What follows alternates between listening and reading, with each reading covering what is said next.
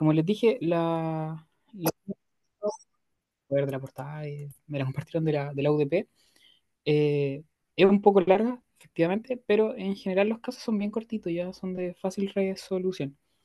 Eh, la gracia de esto eh, no es en el fondo ver la guía nomás y leer la pauta, que en el fondo se hizo en la UDP, porque si no tiene mucho sentido, la agua pierde un poco la, la gracia, porque en el fondo cuando uno ve, eh, ve casos prácticos de derecho en la vida real, hay distintas formas de solucionar los problemas. no hay una única solución ni nada. ahí Fernanda creo que alguien se está tratando de unir, por ese caso. el punto es que Sí, eh, era para ver si funcionaba o no funcionaba. Bien, la gracia en el fondo entonces es que vayamos viendo los casos, yo lo voy, lo voy a ir leyendo, voy a ir destacando cosas que puedan ser relevantes, ¿ya? pero la idea es que en el fondo ustedes den la respuesta. ¿ya? Eh, ¿Por qué lo comento? Porque las pautas en general están hechas para esta guía son bien breves, bien cortas y a veces incluso insuficientes. Insuficientes pensando en lo que es, por ejemplo, un grado de, de Lutalca, que tenemos grado escrito, lamentablemente, los que no son de Lutal, eh, y en otros casos también son insuficientes en el fondo para poder también relacionar correctamente la materia. Eh, por lo mismo, la idea de hacer esta instancia ya un poco más eh, verbal, porque si no le mando la guía, le mando la pauta y, fin del problema. No, es la gracia, sino que la idea es que, insisto, sirva como una, una retroalimentación también y que ustedes también puedan ir elaborando respuestas más bien complejas o más bien estructuradas. Dicho eso, empecemos al tiro con la primera. Eh, porque eh, hay varias cositas que ver, Y nos vamos a demorar. Entonces, eh, primer caso, ¿cierto? Tenemos Julio, un joven emprendedor, ¿cierto? 17 años, es dueño de un local de comida rápida en el barrio República. Pacta con la empresa Super Cecinas Sociedad Anónima, domiciliada en calle Huérfano 123 Santiago, un contrato en virtud del cual esta última se obliga a, a suministrar 50 kilos de bienes a diaria y Julio a pagar por este concepto 500 mil pesos a la semana, ¿vale? Después de meses de relación comercial sin problema, Julio se atrasa y no paga el precio convenido por uno de las entregas, razón por la cual Super Cecinas S.A. demanda a Julio ante el primer juzgado oral en lo penal de San Miguel, eh, ante el primer juzgado oral en lo penal de San Miguel. La demanda de admitida a tramitación se ha trasladado a Julio, quien la contesta a los 10 días. Días después, las partes llegan a un acuerdo que formalizan a través de una transacción la que es aprobada por el tribunal. ¿vale?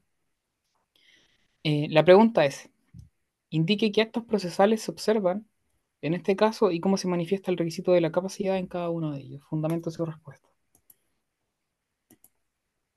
Yo lo que necesito ahora es que ustedes se explayen. ¿Alguien respondió la guía? no, para ir en el fondo complementando.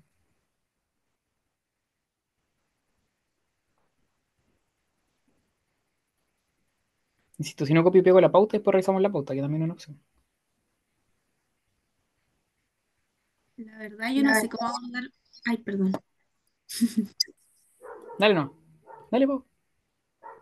Ya, yo decía que la verdad no me queda claro de qué manera yo puedo como manifestar la lluvia de ideas que se me vienen a la cabeza. Porque, o sea, de partida al juzgado oral en lo penal siento que no tiene nada que ver. Una transacción no puede ser aprobada por el tribunal y así, pero no sé cómo, explayarme respecto de eso. Ya, en base a la pregunta. ¿Ya? ¿Qué es lo que se ah, pregunta? Por los actos procesales, ¿cierto? ¿Ya? En el fondo, la idea es que, me insisto, a medida que en el fondo vayamos desarrollando la guía, la idea es que en el fondo se acostumbren a hacer esto. ¿Ya? Eh, pero, ¿qué actos procesales se observan en este caso? ¿Qué es lo primero? ¿Ya? ¿Qué actos procesales pueden identificar? Hay falta de emplazamiento porque tiene 17 años, entonces por tanto debería también notificarse a su representante, a su tutor o al que tenga el, la patria potestad, a menos que esté dentro de sus peculios profesionales, esté emancipado. ¿Qué más? ¿Ya? El tribunal es un juicio oral, no es competente, no es materia civil. ¿No hay competencia? Sí. tribunal, ¿cierto? ¿Qué tipo de competencia le falta al tribunal?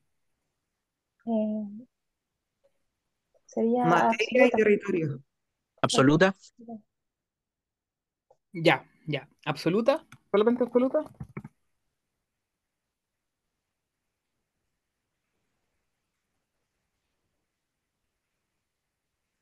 También relativa, relativa también. Muy bien, también relativa, ¿cierto? ¿Qué más? ¿Se le ocurre algo más? Vamos, si un poco, le, esa misma, lo mismo que decía la pava en el fondo de esa lluvia idea, la idea es que en el fondo vayamos elaborando una respuesta. Yo voy a dejar acá el punteo nomás, pero lo vamos, lo vamos, a, lo vamos a, expresar ya de manera más, más, clara después al final. ¿ya? ¿Algo más? ¿Algún otro, ¿Algún otro acto procesal en el fondo y, eh, y, y que en el fondo diga relación con, con, la, con el requisito de la capacidad?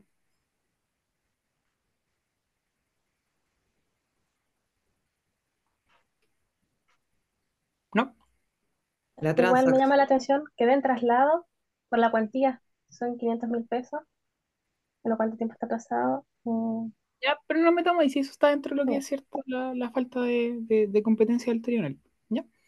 Eh, por ejemplo, alguien dijo ahí materia, eh, pero, pero no nos quedemos un poco, no nos quedemos tanto con eso. Ya lo pusimos acá, ¿cierto? La incompetencia del tribunal que es, es, es incompetente absolutamente y también es incompetente relativamente. ¿ya? Eh, pero alguien mencionó la transacción. ¿Qué pasa con la transacción? Que la transacción es un acuerdo extrajudicial y en este caso se lo están presentando al tribunal.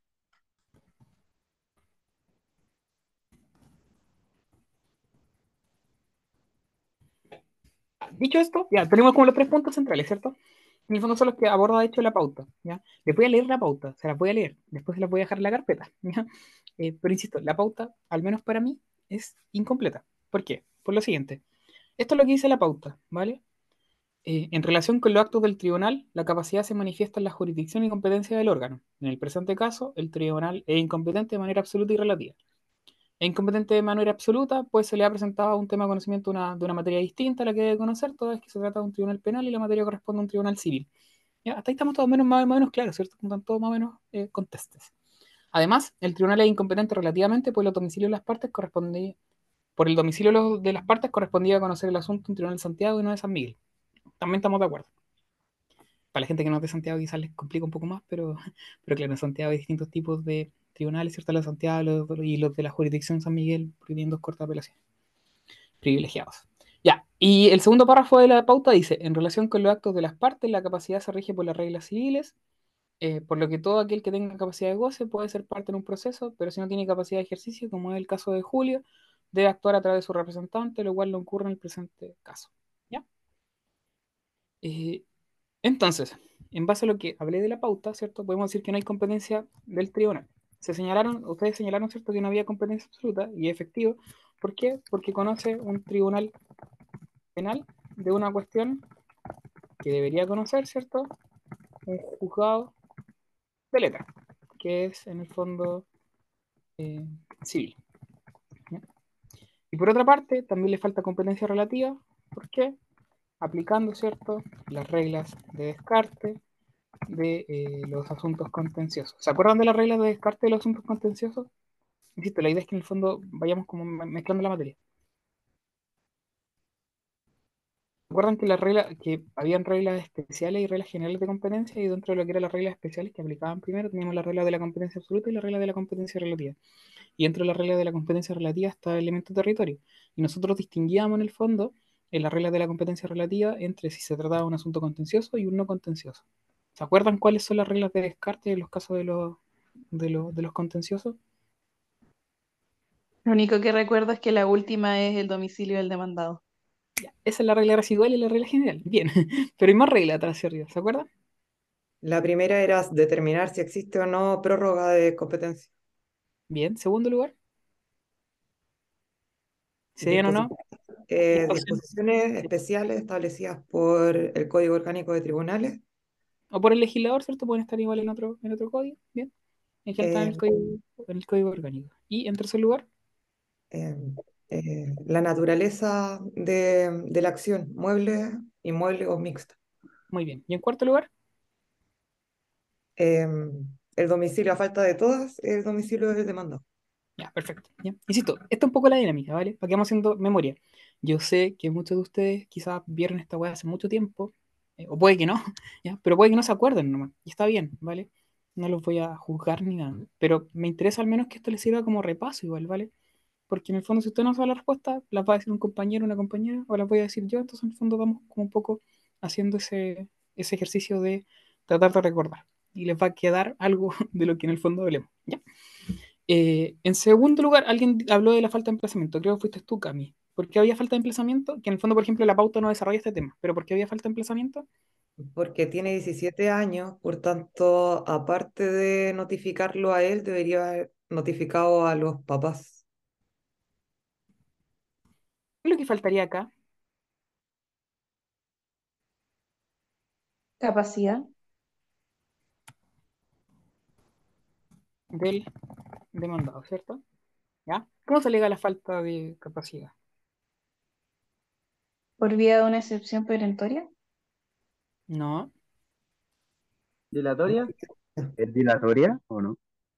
Ya. La falta de capacidad se alega como dilatoria.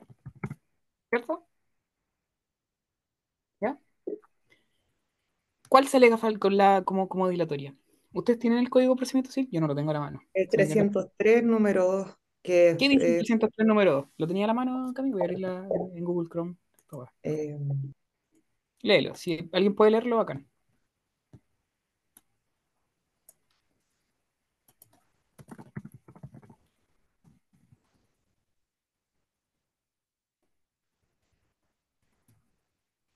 ¿Qué dice? Lo leo yo y ya lo abrí. ¿Ya? El 303, número 2 del Código de Procedimiento Civil, eh, trata sobre la dilatoria del 303 y señala que es una excepción dilatoria la falta de capacidad del demandante o de personería o representación legal del que comparece en su nombre. Acá, Julio, ¿ya? Es un joven emprendedor de 17 años. Eh, ¿El demandante o el demandado? Según lo que vimos en el caso. Demandado. El demandado. Y en ese caso, ¿se alega como dilatoria? ¿Qué dice el 303? ¿Qué es la falta de capacidad de él? Ah, no, pues no cabe.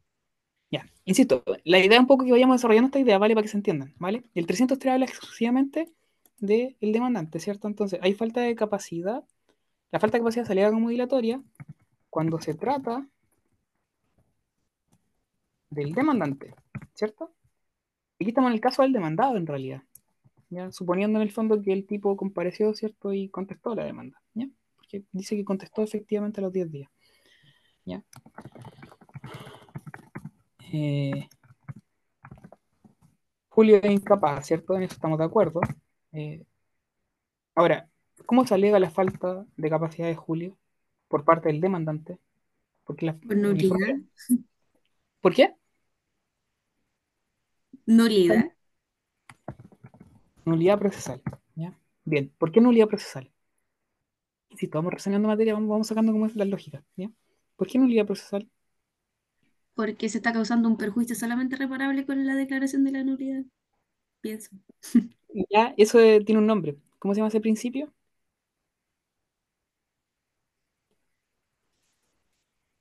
El principio de trascendencia, ¿cierto? El principio de trascendencia explica que la nulidad procesal solamente procede cuando es eh, reparable el vicio que se alega con la nulidad. Pero no la respuesta. Mi pregunta es, ¿por qué procede la nulidad procesal en este caso? Pi- Piensa en la nulidad como algo genérico, en civil, procesal, en la agua que sea, ¿vale? Eh, la nulidad, ¿qué es lo que ataca? ¿Un vicio que se origina cuándo? Si, por ejemplo, yo quiero alegar nulidad en civil, ¿ya?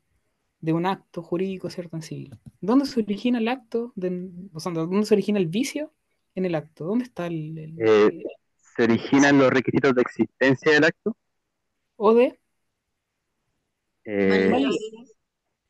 ¿cierto? Sí. Toda nulidad, ¿cierto? Atiende a un vicio en la formación del acto. ¿Ya? En la formación. Como dijo el Leandro, pero aquí en este caso vendría siendo como un requisito de existencia y de validez en general. ¿Ya? En este caso en concreto, ¿cierto? Dijimos que el weón del demandado es incapaz porque tiene 17 años y no, compare- no compareció, ¿cierto? Eh, eh, por su representante, a través de su representante legal. ¿Se acuerdan cuáles son los requisitos del proceso? Para que exista proceso, hay requisitos constitutivos de existencia y requisitos de validez.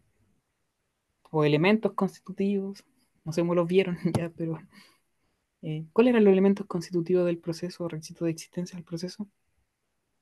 Los constitutivos eran las partes, el juez y el conflicto. ¿Y los de validez? El tribunal competente, la capacidad de las partes y formalidades. ¿Qué es lo que falta acá? Capacidad. Capacidad de las partes. ¿ya? ¿Y hay una regla especial respecto a la capacidad del demandado? No. Para el demandante sí, por eso es dilatoria, porque hay una regla cierto especial que dice que la capacidad del demandante se lea como dilatoria. Pero respecto al demandado no se señala nada. Por tanto, ¿cuál es la sanción? Nulidad procesal. Pues si falta un requisito de validez o de eh, existencia, ¿cierto?, del proceso, es nulidad procesal. ¿Se entiende? ¿Me sigue la lógica? Si quieren responder por el chat, sí, bacán. Ya, Sí, Ya, sí, bien. ya, muy bien. Ya, ya. Eso, vuelta larga para explicar solamente esa wea, ¿vale? Es un poco la idea que sigamos la dinámica en las preguntas siguientes, porque así en el fondo vamos relacionando materias, ¿cierto? Vamos, vamos recordando cosas, ¿ya? Eh, y lo último, decía relación con la transacción. Ya, la transacción, efectivamente, como decía la, la PAO, es un acuerdo extrajudicial. Aquí preguntan por actos procesales. ¿ya? Pero sin perjuicio de que sea un acto extrajudicial, ¿cierto? Eh, lo cierto es que genera ciertos efectos procesales. ¿Qué efecto procesal genera la, la- la transacción? Eh, equivale a la sentencia. ¿Cómo se llama eso? Tiene un nombre. Equivalente jurisdiccional. Jurisdicción. Eh, muy o bien. sea, aprobada por el juez y también con el funcionario del ministro F también. No, estoy mezclando con el enlavenimiento, lo estoy confundiendo. Ah, ya sí, sí, perdón, perdón, sí. ¿Cuál es el requisito de la transacción para que sea un equivalente jurisdiccional? Que sea por escritura pública. ¿Y por qué entendemos que ahí en el fondo es un equivalente jurisdiccional? No, vayan preguntándose las weas, insisto, si en el fondo esto es, es como un juego. ¿ya? ¿Por qué? Por- eh, siempre por qué. ¿Por qué, hay que- Ya. por qué un equivalente jurisdiccional ahí? Dime, Porque sería un título ejecutivo perfecto, al igual que una sentencia. ¿Y por qué sería un título ejecutivo perfecto? Porque está dentro- la ley enumera como título ejecutivo. artículo. Ah, no me acuerdo el artículo. ¿Alguien se acuerda? Basta por sí misma para iniciar la acción ejecutiva. Sí, pero está en un 434. cuatro, 34, número. número, a ver, Dale, chúntale, ¿no? Sí, ¿Tres? el, no, el 2, si no me equivoco. No tengo el código a la mano, la verdad. si no, el 2 es, es, a ver, uno es la sentencia, dos es confesión, No, tres, sí. No, en la copia autorizada de escritura pública. El 2, ¿viste? Ah, El 2 copia autorizada de escritura pública. ya, disculpa. ¿Qué pasa Ya no si... Ya, ya, muy bien, ¿viste? Ya, ¿qué pasa si... Ahora, ¿la transacción dónde está regulada? Efectivamente, un acuerdo extrajudicial. ¿Dónde está regulada?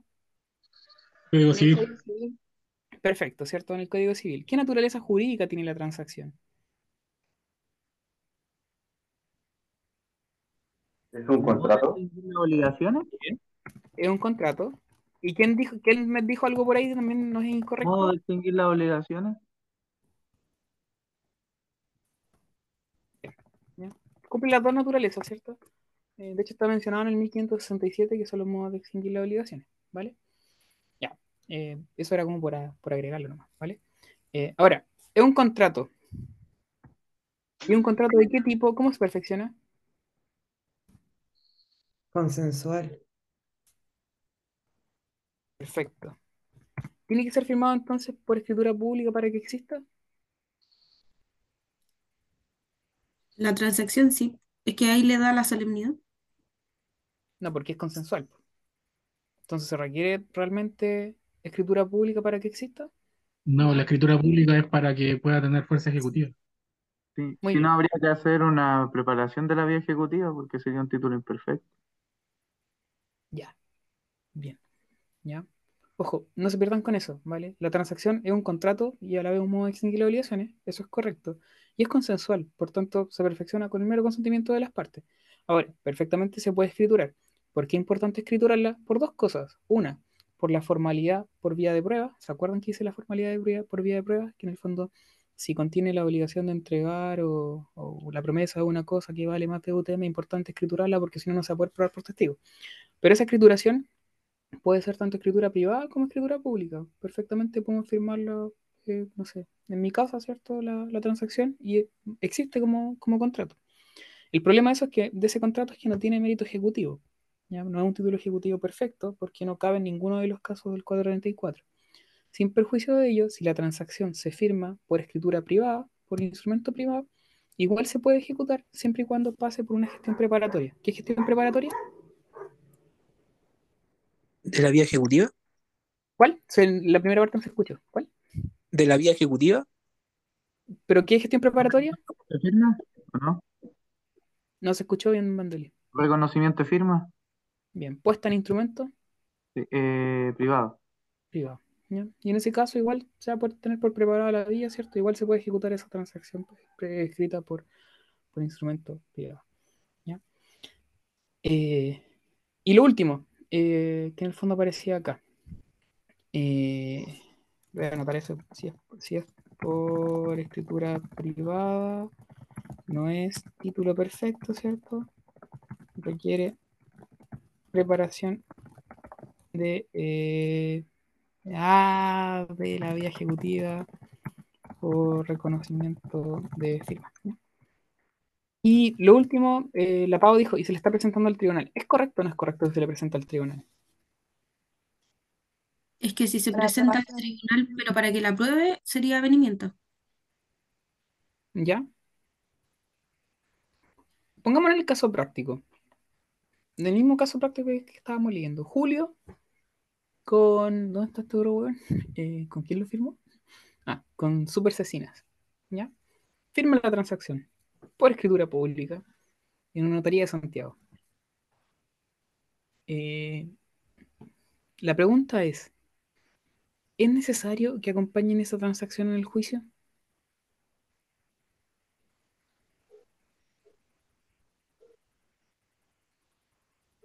Sí, para que el tribunal tenga conocimiento de que ellos llegaron a un arreglo extrajudicial y así pueda cesar el proceso que tienen abierto. Ya, bien, ya. Ojo, ojo, Pau, que en el fondo tenía un punto, pero hay que hacer la distinción, ¿ya? En efecto, si había un juicio iniciado, es necesario que en el fondo se acompañe como un instrumento. Como un instrumento, ¿cierto? Un acompaña documento donde yo acompañe, ¿cierto? Como demandado a la escritura pública diciendo, esto terminó, ¿cierto? Aquí hay una sentencia que dio por terminado eh, el juicio porque las partes resolvimos el conflicto de manera extrajudicial. ¿Es necesario? Sí es necesario porque si no el demandante se puede aprovechar y puede continuar con la tramitación nomás. ¿Ya? A pesar de que en el fondo esto terminó por una transacción. Entonces, ¿es necesario acompañarlo? Sí. Ahora, el punto de la pago es el siguiente. ¿Es necesario que el tribunal apruebe esa transacción? No. ¿Ya? ¿Y por qué no es necesario que lo apruebe? Porque en realidad al tribunal no le importa o no debería por qué incumbirle, ¿ya? Porque esto es un acuerdo extrajudicial entre las partes, ¿ya? Entonces, ojo con eso porque es importante en el fondo que las partes sí acompañen la escritura pública de transacción o la transacción para poderle poner término al juicio y se archive la causa, ¿ya? Pero no es necesario, efectivamente, como decía ella, de que el tribunal la apruebe, ¿ya? Porque ese requisito de la aprobación efectivamente solamente corresponde en el caso del avenimiento, ¿ya? ¿Maneja la distinción entre avenimiento y transacción? Más allá de lo teórico. Yo sí. ¿Sí? Por ejemplo, vamos viendo. La suma, en el caso de una transacción, ¿cómo sería? Porque dijimos que en el fondo igual hay que presentarla en el juicio la, la transacción. Pues. ¿Cuál sería la suma en la, en la si en el fondo quiero presentar la transacción ante el tribunal?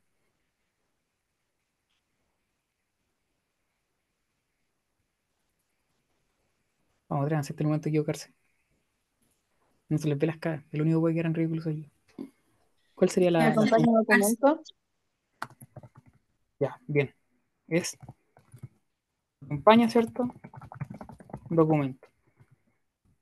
Y en el fondo luego, ¿cierto? Se acompaña el documento. Eh, se, coloca, ¿cierto? Que reducida vengo a solicitar se tenga por acompañada de escritura pública transacción y en consecuencia se debe por terminar la causa, se archiva. ¿ya? ¿Cuál sería la suma en el caso de un avenimiento? Insisto, se acompaña el documento porque es un contrato y extrajudicial. ¿Cuál sería la suma en el caso de un avenimiento?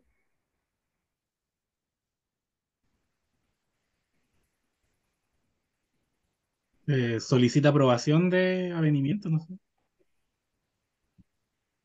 Ya, pero antes de eso, ojo, no está mal, si por lo que hay eso va a pasar igual, pero ¿cuál sería más correcto en el fondo?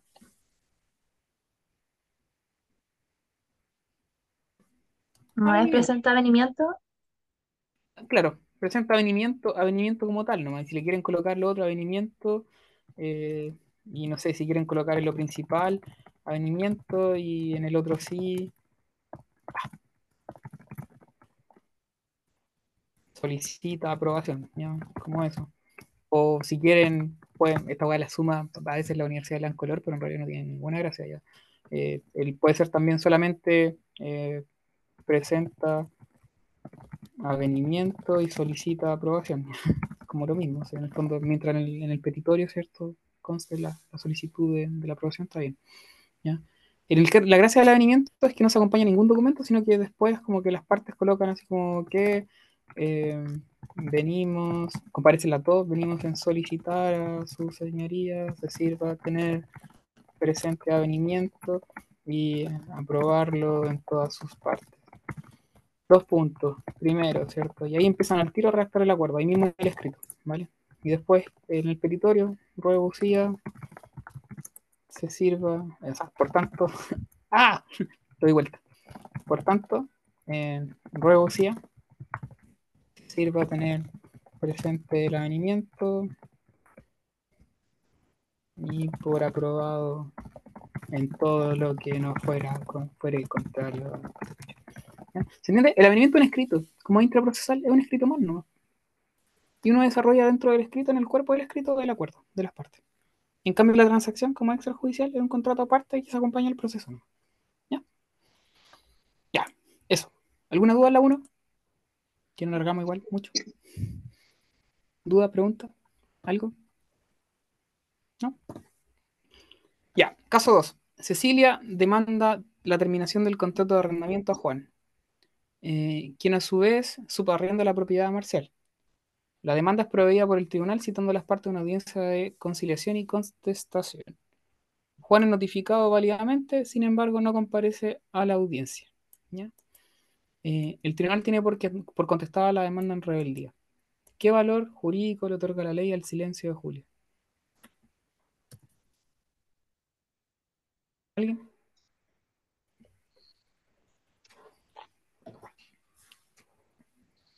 ¿Alguien, alguien, alguien? A mí como que me asusta un poco el valor jurídico, pero yo lo, lo entendí como que como no contestó, entonces se entiende que está en rebeldía y por lo tanto se entiende negado a los hechos presentados en la demanda.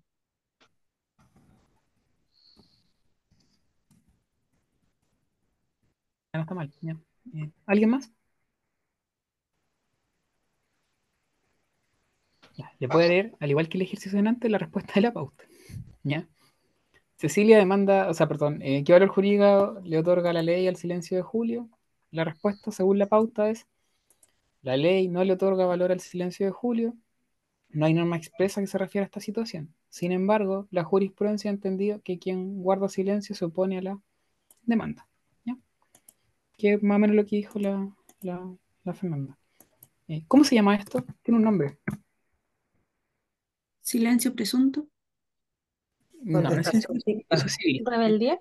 Ah, sí. Ya, ¿es contestación? ¿Alguien lo dijo? ¿Contestación?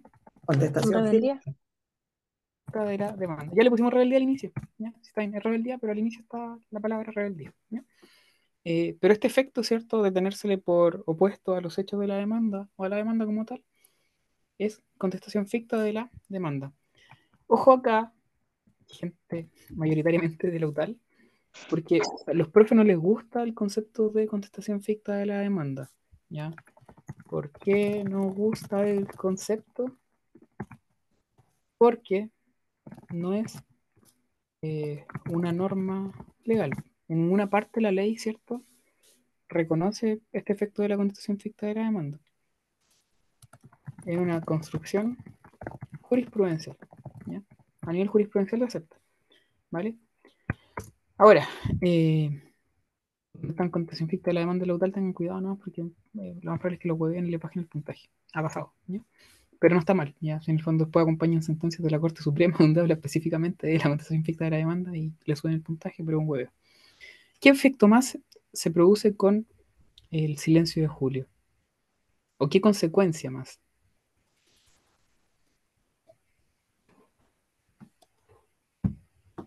¿Se Solo eso. el derecho de contestar la demanda? Bien. Hay varias cosas acá que podemos extraer, ¿vale? La idea es que en el fondo se explaye. ¿Qué más? La pauta, insisto, queda corta, porque en realidad hay más cosas que pueden pasar a modo de consecuencia. ¿ya? Porque en efecto, la palabra, lo dijo la Fernanda antes, por valor jurídico es como ya puede resultar engañoso.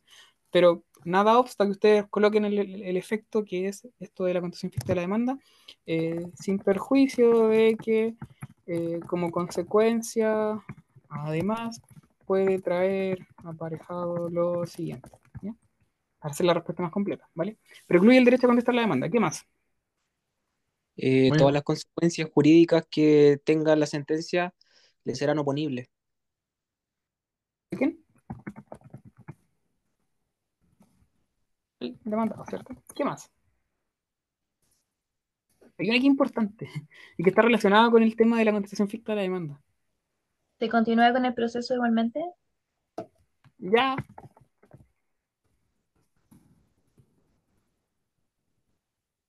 ¿Puede incorporarse luego el demandado? Sí, pero Sí. respetando todo logrado. Ya, eso también es importante. ¿cierto? De que el demandado se pueda incorporar respetando todo logrado. ¿Tiene alguna excepción eso? Sí, Y no si fue- caso notificado varias no fue notificado. notificado o por fuerza mayor, Ya, ¿tiene excepciones? Sí, ya, como que todos lo dijeron al unísono. Ya, ¿cuál es la excepción? La nulidad, ¿cierto? De todo logrado. ¿Por qué? Por Falta ¿Falta de emplazamiento? Fuerza mayor. plazo cortito, fuerza mayor.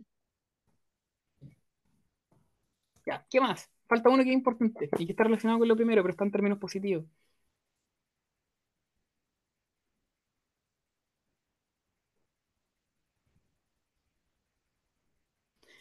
Si se entiende que el demandado se opone a la demanda, ¿qué trae como consecuencia eso? Que se tiene por contestada la demanda. No. No, ¿No? no, no, no. ¿No es que acepta como todo el contenido de la demanda? Ya, pero ¿qué trae como consecuencia esto para la contraparte? La carga de la prueba. ¿Qué pasa? La carga de la prueba, la contraparte va a tener que probar todos los hechos que alegan el juicio. se mantiene en el demandante, ¿ya? Y eso es importante. Se les porque la UTALCA, por ejemplo, es la weá de que, ya, si ustedes en condición ficta la demanda, a los profes no les gusta, pero si lo decimos desde el punto de vista ahora del demandante, ya, porque desde el punto de vista del demandado uno entendería, ¿cierto?, que este se opone a todo. Pero el punto, punto de vista del demandante, ¿cuál es el efecto? Va a tener que seguir, ¿cierto?, manteniendo la carga de la prueba. Porque como el otro no se entiende que acepta nada, ¿cierto? El que tiene que probar es el demandante, ¿ya? Y esta es importante, no se les puede olvidar. Artículo, ¿dónde está el artículo que habla acerca de la carga de la prueba? 1698 del Código Civil.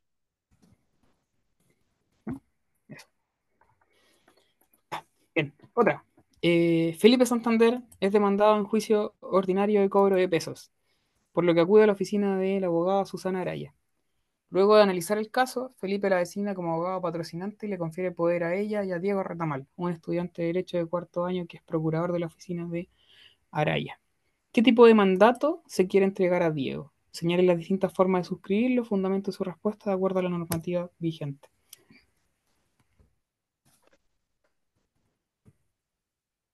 ¿Qué tipo de mandato se le está entregando a Diego? de procuratela, ¿Ya? ¿O también llamado? mandato judicial. Como el clásico, ¿cierto? ¿Y cuál es la siguiente pregunta? Dice, señale las distintas formas de suscribirlo. ¿Dónde está la forma de suscribirlo? Siempre fundamento legal tratan de colocarla. ¿Dónde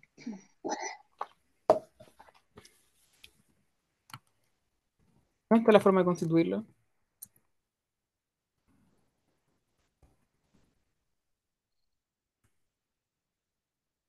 ¿Alguien? En el Código de Procedimiento Civil, ¿Artículo? artículo 6, me parece, ¿o no? las facultades que otorga, El 7, la ordinaria y la especial. Ah, ya. Muy bien. la ordinaria, las especiales y, La naturaleza.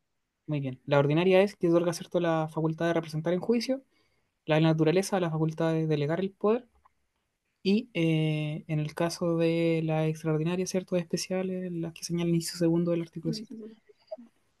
En contra de la Constitución, ya, artículo 6, ya, ¿se acuerdan cuáles son? No necesito que me las tiren ahora, ya insisto, pero, pero ¿se acuerdan cuáles son? Escritura En escritura pública. Escritura pública, ¿cuál más? eh, suscrita por, por todo y ante el secretario del tribunal. Declaración por escrito, autorizada, ¿cierto? Ante eh, ministro de fe del tribunal, ¿ya? ¿Y cuál es la otra? Esa es la, la, la tercera. ¿Cuál es la segunda? Acta, acta extendida ante juez de letra o juez árbitro. Suscrita por todos los otorgantes. Me falta. ¿Qué me falta? La declaración escrita del mandante autorizada por el secretario del tribunal que está conociendo la causa. Ya pues se la puse. Puse Ah, escritura ¿verdad? pública y puse declaración por escrito autorizada ante ministro de fe del tribunal. Pero falta una. ¿Cuál me ¿Va a falta? hacerla de forma electrónica ahora, según la, la ley o no? Ya, acuérdense acá que en el fondo también está la ley de tramitación electrónica. ¿ya? Artículo 7 de esa, de esa ley. ¿Qué señala el artículo 7 de la ley de, de tramitación electrónica? Agrega una forma. Y se puede hacer vía firma electrónica simple o avanzada. Firma electrónica avanzada del mandante mandatario Mandante. o firma electrónica simple. Y en la No hay- simple hay que ratificar firma después. Y Ah, en este sí. último, bien, último caso se debe, ¿cierto?, acreditar, ratificar la firma por videoconferencia, también puede ser presencial, ¿ya? ante el ministro. Bien, ahí estamos, ¿vale? Eh, ¿puede ser Diego mandatario de Procuratela? Volviendo un poco atrás. ¿No está regulado aparte? Ya de- hablamos de dos, de- del, del artículo 6 y 7 del CPC, ¿cierto? Hablamos de la ley de transmisión electrónica. ¿Qué otra El norma? 2 de 18.120. Sí. ¿Por qué es importante la ley 18.120 sobre comparecencia en juicio?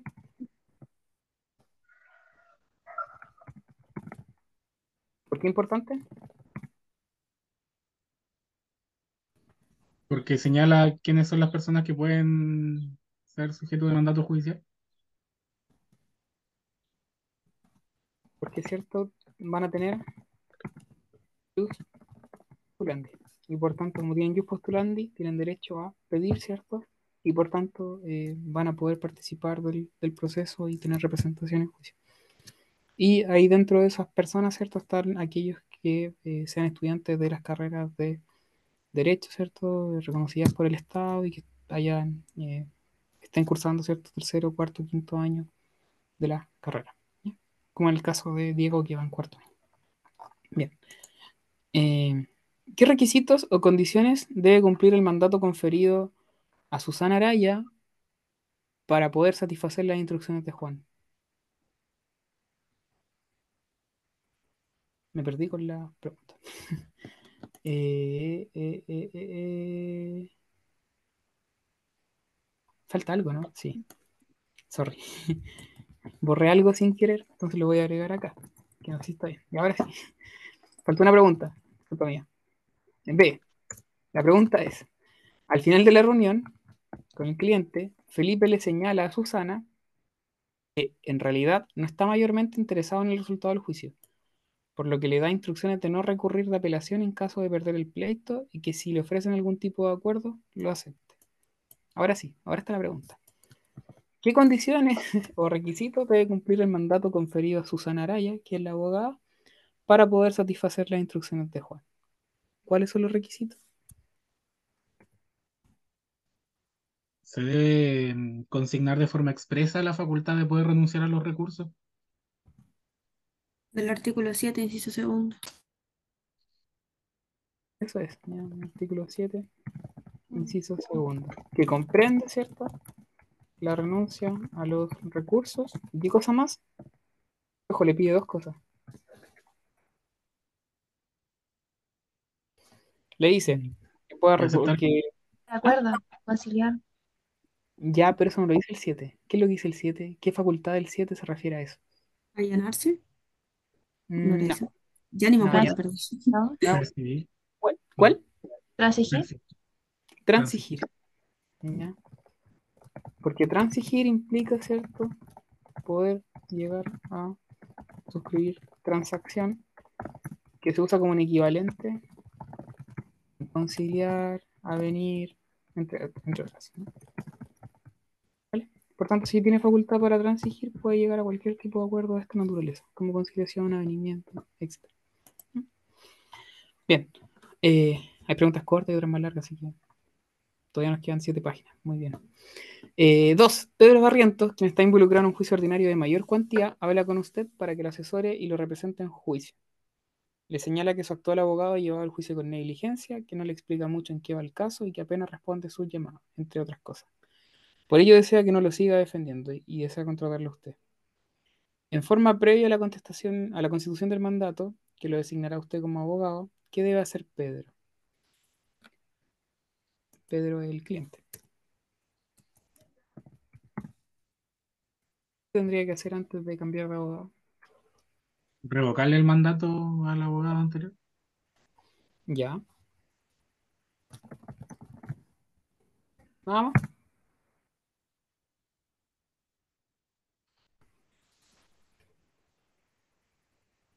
Revocar el mandato sería lo mismo que revocar patrocinio y poder de forma expresa en la causa.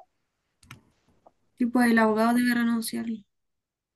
Porque ya, me, me un poco de la. No, no hay que renunciar, porque en realidad el cliente le está quitando poder. Y hay como un acto de Ah, pero él no confianza. puede, es que en la práctica mi lógica es como que él podría hablar, con- bueno, no sé si el abogado negligente le conteste en la práctica, sí, metiéndome en el caso, pero solicitarle que renuncie patrocinio y poder, pues como la forma más rápida.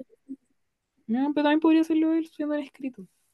Que no lo va a redactar por delante del cliente, lo redacta uno como un abogado, pero. lo sube a través de oficina juicial virtual, pero se puede. Ya, no es necesario que, que se haga. que llamar al, abogado para que él renuncie. La revocación es como la, el instrumento correcto. ¿ya? Ahora, me cuelgo la pregunta que hizo la Fernando, que preguntó: ¿revocar mandato es lo mismo que revocar patrocinio y poder?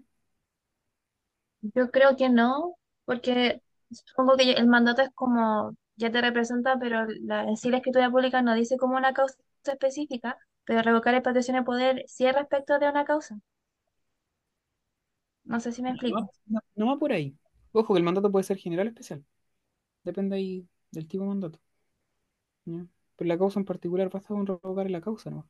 Sin perjuicio que igual puedo revocar, si por ejemplo me otorgar un mandato por escritura pública, revocarlo por otra escritura pública y no darlo al margen de la escritura pública. ¿ya? Va por otro lado. ¿Qué relación hay entre el mandato y el patrocinio y el poder? Para que quede claro. ¿Qué relación hay entre mandato, patrocinio y poder? El patrocinio es, es para mm, eh, el contrato que se firma con, con un abogado para la defensa de intereses, pero ¿cuál es el concepto del patrocinio?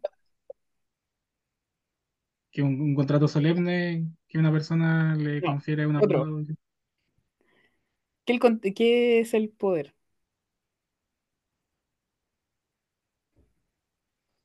¿Son contratos? Sí. Ya, está bien, son contratos. ¿Pero son contratos de qué tipo de contrato? Judicial. No un contrato judicial. ¿Qué nombre tiene? ¿Qué tipo de contrato del patrocinio?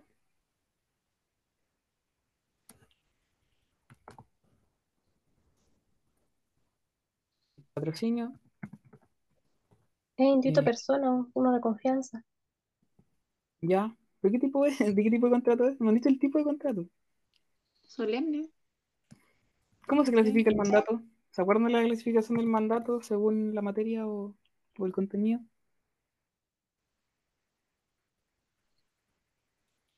Está el mandato civil, que es el que se estudia, ¿cierto? En, en contratos particulares. ¿Qué otro tipo de mandato hay? Comercial y Judicial. el mandato judicial. ¿Cómo se clasifica?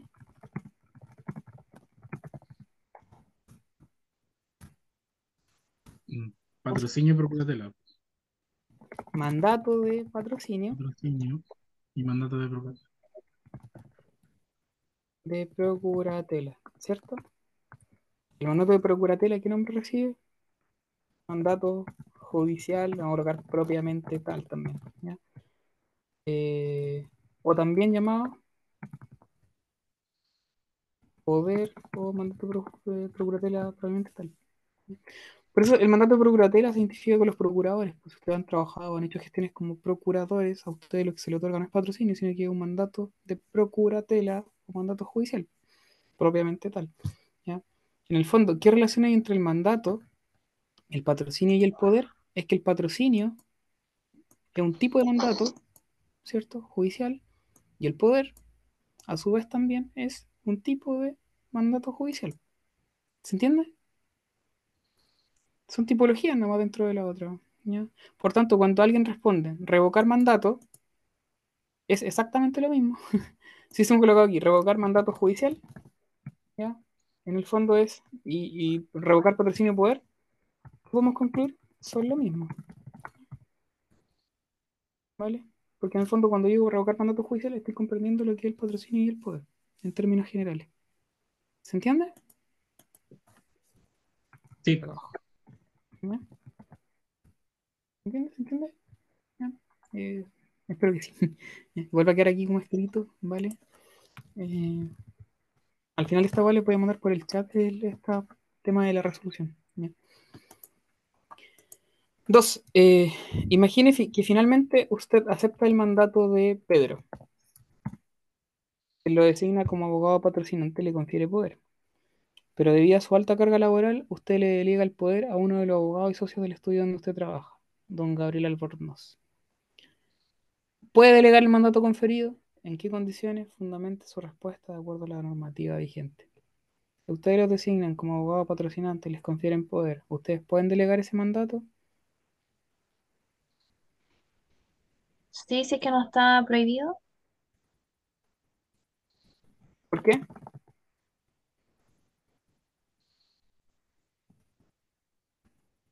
Porque corre- con- la delegación de poder constituye una, un, un elemento de la naturaleza, del- una facultad de la naturaleza. Podrían las partes eximirlas de, de ello. Bien, ¿ya? Si yo soy abogado de una causa, pregunta aparte, ya, está bien, ahí termina la respuesta. Ya, esto es según el artículo cierto, cierto. Ahora, si yo soy abogado de una causa, eh, yo le delego poder, no sé, al Diego, ¿vale? Eh, que también es abogado. ¿El Diego se lo puede delegar al, al Jonah?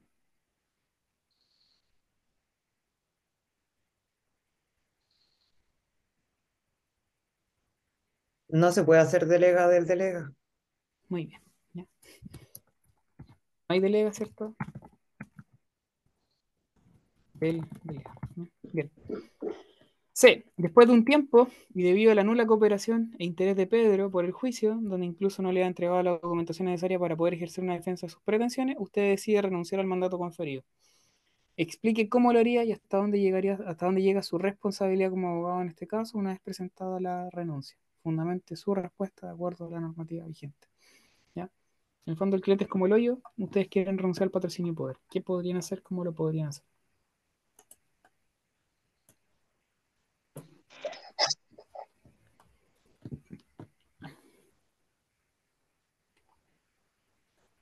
¿Qué tendrían que hacer? Subir un escrito que diga renuncia, patrocinio y poder, pero de todas maneras debe realizar los actos urgentes. Algo así era. No me acuerdo. Se Responsabilidad. mantiene responsabilidad durante el término de emplazamiento, desde que notifica la renuncia. emplazamiento desde que notifica la renuncia. Y También debe dar cuenta al, al mandante sobre el estado de la causa. Es cierto, cierto, de notificación debe dar cuenta del estado de la causa. ¿Ya? Si le confirieron el patrocinio y poder por escritura pública, ¿basta en el fondo que suban un escrito de renuncia de patrocinio y poder?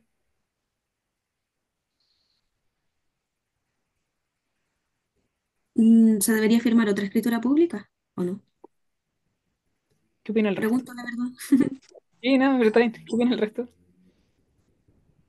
Yo creo que sí, porque algo así dijiste tú hace un rato atrás. Ya, pero yo no soy fuente confiable de nada, soy porque Wikipedia. ¿Cómo que no? no me echarían salirse acá. Ya, pero eh, en principio ya eh, bastaría en el fondo subir un escrito de renuncia y patrocinio y poder en la causa como tal. Eh, con eso bastaría. Para efectos de, en el fondo, eh, salir de la causa en particular. Pero si les confirieron en el fondo el patrocinio y poder por una escritura pública, además de eso, eh, lo ideal en el fondo es que igual hagan una escritura pública, ¿cierto? De eh, renuncia al patrocinio y poder y la nota en el margen de la que le otorgar. ¿ya? Pero bastaría con, su- con subir el escrito porque queda constancia en la causa, ¿cierto? Y con eso, al menos en la causa en particular, se extinguiría la responsabilidad después del término de emplazamiento. Ahora, si el mandato acabo, judicial... ay, Ah, dale, sorry. es que me acabo de acordar de algo que me pasó en la, en la clínica. Pasó dos veces con el mismo tribunal. Y es que al renunciar al patrocinio y poder, debía notificarse, ya ni me acuerdo, pero era como muy hueviado el tribunal y había que dejar constancia de que eh, la persona sabía de la renuncia. Y si no, todo el rato no daba lugar a la renuncia. Ya, Era sí. como un requisito muy esencial. Ojo que lo- las causas de alimentos se pusieron más hueones ahora, porque en el fondo hay una reforma que se hizo hace poco, donde en el fondo, pues, no me acuerdo bien cuál es la, no tramito tanto de familia hace rato, pero, pero se agregó una, un- una norma que le atribuye cierta responsabilidad al abogado igual, en las causas de alimentos. Entonces por eso se pusieron más hueviados, ¿ya? Eh, Eso era en civil, eso sí. Por eso me acordé. ah, qué raro. En, en civil en general cuando uno sube, eh, bueno, cada tribunal es distinto, pero en general cuando uno sube el escrito de renuncia, patrocinio y poder, lo que pide el tribunal es que se notifique la, la renuncia. Porque en caso de que no, tú no la notifiques, eventualmente eh, se te puede imputar cierta responsabilidad si es que en el fondo hay alguna audiencia y no vas. Pero eso, eso, eso, eso, eso. Igual en general, así como paréntesis, ya esto fuera de la lógica de las pautas y todo, pensando como en la vida profesional, cuando uno renuncia al patrocinio y poder, en general siempre le comunica antes al cliente, ¿cierto? Eh, por lo general esa conversación nunca es muy agradable y lo que hace el cliente es puede buscar un abogado y el abogado asume el patrocinio y poder y le revoca el anterior. No hay como que notificar realmente. Em, salvo que se traten de clientes muy complicados, donde de hecho es mejor notificar para evitar cualquier cacho y cualquier problema. Eh, pero si en el fondo hay cierta, no sé, responsabilidad por ambas partes, por lo general una avisa con un tiempo de anticipación necesario con tal de que el cliente contrate al abogado y chao, ¿no? para no tener que pagar la notificación porque los receptores son muy caros. Bien, caso 3. Lorena Zapata, abogada de la demandante, ha obtenido sentencia favorable para su cliente en un juicio de indemnización de perjuicios por 100 millones de pesos. El demandado no apela y deposita en la cuenta corriente del tribunal la suma a la que fue condenado. Contenta con el fallo y depósito realizado, Lorena redacta un escrito al tribunal pidiendo que se gire un cheque a su nombre por la totalidad del dinero consignado por el demandado para pagar el monto de los perjuicios. Si usted fuera juez de la causa, ¿qué elementos tomaría en cuenta para resolver dicha solicitud? Eh, si Lorena tiene las facultades señaladas en el artículo 7, inciso segundo, que tiene capacidad para percibir, ¿o no? Sí.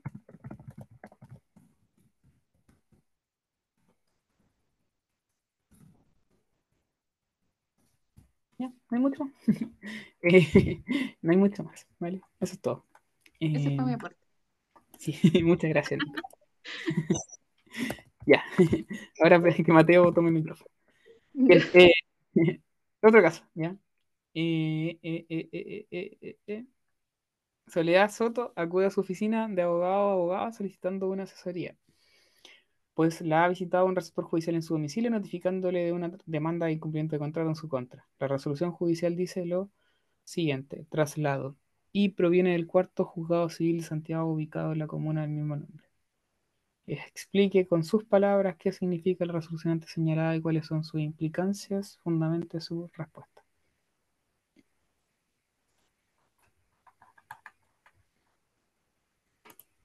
¿Qué significa traslado? Porque en general tenemos la papaya de traslado, pero no sabemos qué mierda es. O sea, ustedes, yo sí. ¿Qué implicaría el traslado? Se le está otorgando la posibilidad de contravenir lo que se le está, o sea, de la demanda que se le está, notificando, ¿La posibilidad de qué? de contradecir, o sea, no sé, de contestar en este caso. ¿Ya? Ya, eso en términos prácticos está bien. Ahora, si lo tratamos de relacionar con, con cuestiones más bien teóricas, ¿qué implicaría? Derecho a defensa. ¿Ya? ¿Qué más? Va a costar llegar a la wea, pero bueno. La bilateralidad de la audiencia. Eso mismo. Vamos, lo vamos a mezclar con el derecho a la defensa, ¿cierto? Eh, bilateralidad de la audiencia, ¿cierto? Es una concreción en el fondo. Es una concreción del derecho a, a defensa y también de la bilateralidad de la audiencia. Principio de contradicción, igual, ¿cierto? Mm. ¿Qué más? ¿Tendrá que ver con el tipo de resolución o no? No, pero por ahí va. No tiene que ver con la resolución. ¿Con qué tiene que ver? Y con el plazo. Con la La notificación. preclusión. No. Tiene que ver con el tipo de actuación, de cómo se conceden las actuaciones. Como en el apartado de la que se llama con... ¿Quién dijo La algo? audiencia. Con audiencia. ¿Cómo se concede entonces eh, la actuación que hizo relación con la demanda? Se concede con audiencia. ¿Recuerdan qué implicaba que fuera con audiencia?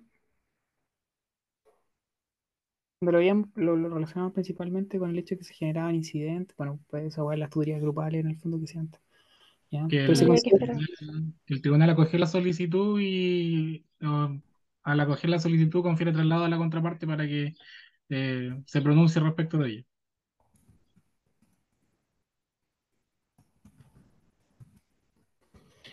¿Entiendes?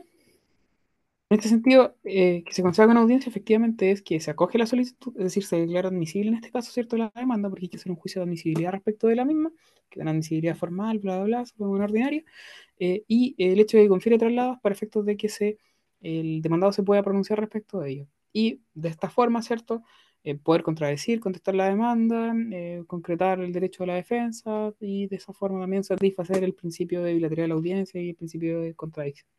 ¿Se entiende un poco? ¿Se acuerdan que por este tipo de considerar actuaciones judiciales están las con audiencia, las con conocimiento, con situación y de plano? Bueno, cuando hay traslado, implica, ¿cierto?, que se decretó con audiencia. ¿Vale? Y por tanto va a haber derecho a eh, contestar en el fondo, pronunciarse respecto de la misma. Distinto era, eh, eh, de hecho, el Diego dijo, se acoge la solicitud. Más que acoger la solicitud es que en el fondo se da, se, se- se- en el fondo se otorga la posibilidad de eh, pronunciarse. De pronunciarse respecto a ello. Antes de fallarla, porque en el fondo después va a fallar, ¿cierto? Con la sentencia definitiva. ¿Mm? Eh, ¿qué más? Eh, imagina que ha vencido el plazo y Soledad no ha realizado ninguna gestión alguna en el proceso. ¿Qué efectos produce el vencimiento del plazo? Ya hace un poco lo hablamos, pues, ¿no? Hablamos cuando hablamos de la rebeldía, ¿cierto? No sé qué pusieron ustedes, ¿respondieron a esta vez? Pero podríamos copiar y pegar. Pareció a la primera. Ah, Algo parecido a la primera. sí, podríamos copiar y pegar todo esto. Y vamos a hacer eso, ¿vale? De hecho, la pauta es lo mismo. Dice, les voy a leer la pauta en el fondo para que la tengan clara. El vencimiento del plazo implica que Soledad pierde la oportunidad de poder contestar la demanda, ya que los plazos para las acciones judiciales de las partes son fatales, por tanto, no habiendo realizado actuación correspondiente, la posibilidad de ejercer un derecho o la posibilidad de ejecutar un acto, esto se extingue. Eso. Es lo mismo, ¿vale? Eh, caso 2. En un juicio de cobro de pesos se lleva ante el 15 Juzgado Civil de Santiago, el doctor Aldo O'Ryan se presenta como testigo a Dolores Carrasco, quien presenció los hechos que dieron origen al conflicto. El problema es que desde algunos meses Dolores se encuentra viviendo en la ciudad de Valdivia y no puede viajar a Santiago por razones de trabajo. El testimonio de Dolores es clave para ganar el pleito. Usted es el abogado del actor. ¿Qué podría hacer para obtener la declaración de dicho testigo? Explique el procedimiento para lograrlo es fácil realmente, pero le puede agregar un poco de, de, de, mezclar la materia y de, dificultad. ¿ya? Usted es el abogado del actor. ¿Qué podría hacer en el fondo para obtener la declaración de dicho testigo? Solicitar exhorto para que el otro tribunal se tome la declaración.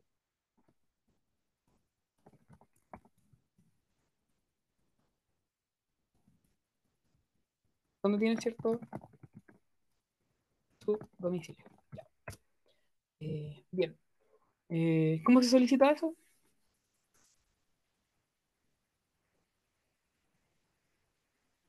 Se sube un escrito al Tribunal eh, de Santiago diciendo solicita exhorto al Tribunal de Valdivia. ¿Qué pasa si el caso dice, ¿cierto? Ya eso es lo dice la pauta, ya en el fondo. Esto es lo que dice la pauta, lo ustedes respondieron, ya, pero agreguémosle un poco de dificultad eh, y más de sentido de, de realidad. El testimonio de Dolores, ¿cierto? Es eh, clave para ganar el pleito. Pero resulta que eh, en realidad a Dolores no la conocemos. Era como la señora Zapa que se quedó, no sé, en, en- en el accidente de tránsito, por poner una weá nomás ya. Eh, y se quedó mirando, ¿cierto? Y eh, no tenemos mayor contacto con ella, salvo lo que se conversó ese día del accidente y le pedimos el número de contacto, ¿cierto? Y los datos para poder presentarla como testigo. Cuando le vimos el número de teléfono, después la llamamos, ¿cierto? Y nos enteramos que por razones de trabajo se quedó, quedando en se quedó trabajando en Valdivia y no puede viajar a, a Santiago por lo mismo. ¿ya? Pero en realidad no conocemos a Dolores. La metimos como eh, testigo, ¿cierto? En la causa, pero, pero no la cachamos realmente. Varias preguntas, vamos por partes. La idea es que me lo vayan respondiendo. ¿Cuál es el plazo en un juicio ordinario ¿ya? Eh, para presentar como testigo a, a- a Dolores? Cinco días desde que inicia el término probatorio tras la notificación de la última parte. Desde inicio el término probatorio, ya dejémoslo ahí, en juicio ordinario, ¿cierto? Si fuera juicio sumario, ¿cuál es el plazo? Dos días. También, ¿cierto? Desde el inicio del término probatorio. Bien. Eh, es el plazo, ¿cierto? Eh, para presentar, ¿cierto? Lista de testigos. También en ese caso el plazo para presentar la minuta de puntos de prueba, pero esa minuta de puntos de prueba no tiene sanción aparejada, más allá de que los testigos van a tener que responder al tenor del auto de prueba. Eh, pero la lista de testigos es el escrito importante, ¿cierto? Porque si listas testigos en el fondo no, no, no, no, no hay, no hay testimonial en el fondo. ¿Qué puedo pedir además en esa, en esa, en ese escrito de lista de testigos? Aparte de mencionar los testigos que yo, yo señalo que van a deponer por mi parte. ¿Qué más se puede solicitar en un caso así? Donde en el fondo el testigo no Primero, otro sí, solicita oficio para exhorto a donde viva la señora. No, no, ahí me estoy mezclando las cosas. En el, en lo más probable es que la suma, así como para poder complementar, va a ser en lo principal, ¿cierto? Eh, lista de testigos. En el otro sí, va a ser sexorte. Para que en el fondo pueda declarar, ¿cierto? En, en el otro tribunal. Eh, pero la pregunta es otra. Y volviendo un poco al caso central. ¿Qué pasa si la señora en realidad no la conozco? ¿Tiene como obligación ir a declarar?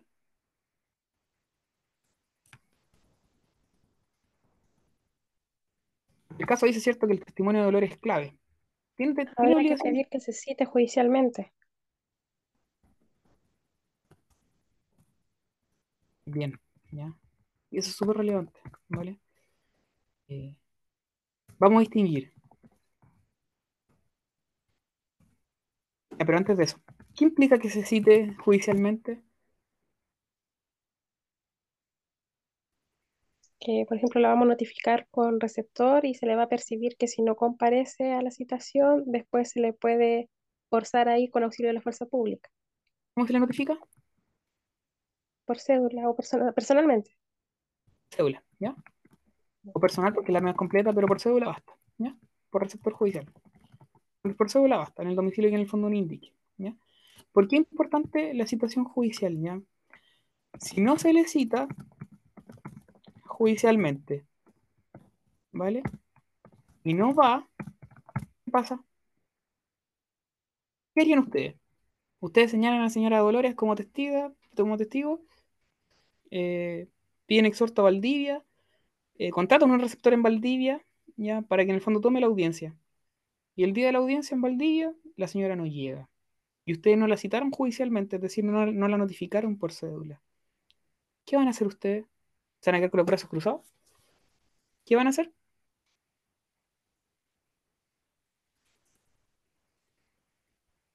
¿Qué lo Ahí no se puede alegar entorpecimiento si no la citaron Pero, judicialmente. pero eso es como sabiendo, ¿cierto? Pero, pero igual lo alegarían, pues. Si en el fondo en pedir no hay engaño.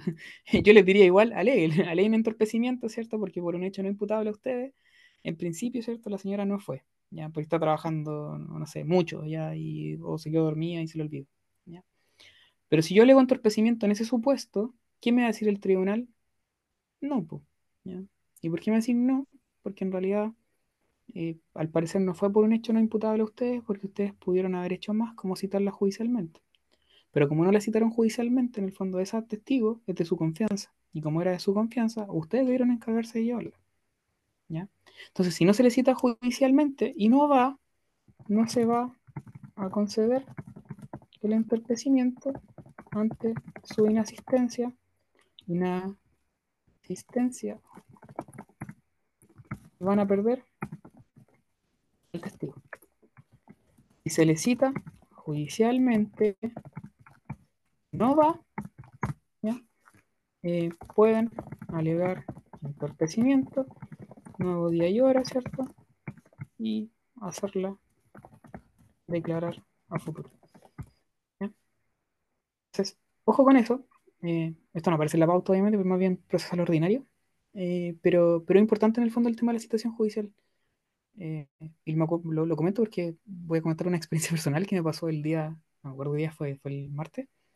Tenía una audiencia testimonial en San Javier eh, y quería hacer que un doctor, un médico, reconociera un, un- un documento en el fondo, un certificado médico que había otorgado en algún momento, pero no tenía el contacto del médico. Entonces fue como ya, lo cité, lo puse en la lista de testigos sin hablarle ni nada, lo cité judicialmente.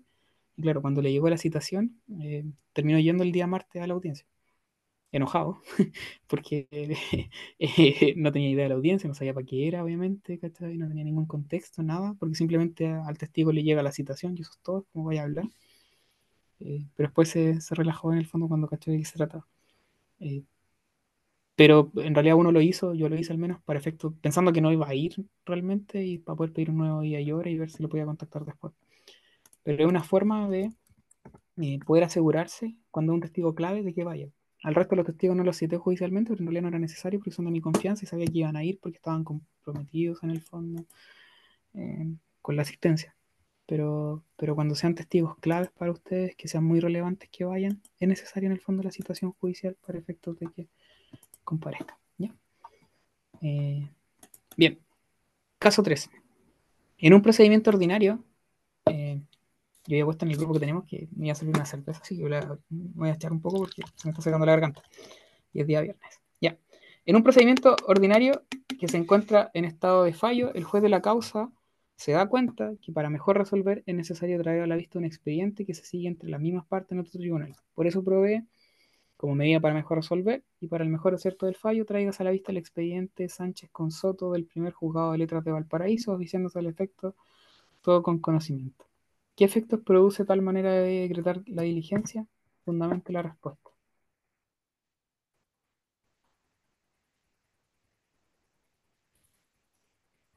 ¿Qué significa que se decrete con conocimiento? Que una vez notificadas las partes por el estado diario, van a traer a la vista el otro expediente.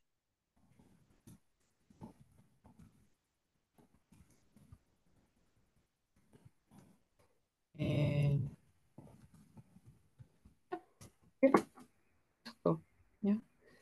Eh, no más que eso. Ahora, pregunta aparte. no tiene que ver con el caso. ¿Qué podría ser la contraria?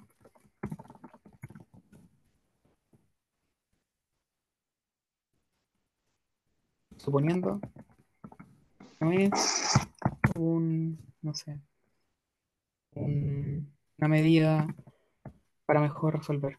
Una medida para mejor resolver, en realidad no hay mucho que hacer salvo que acatar. Pero si no fuera una medida para mejor resolver, por ejemplo, si la otra parte lo pide como medio de prueba, en el fondo que se traiga un expediente a la vista. Y el tribunal lo concede con conocimiento. ¿Qué podría ser la contraria? Si no le gusta la idea de que se traiga otro expediente a la causa. ¿Podría oponerse?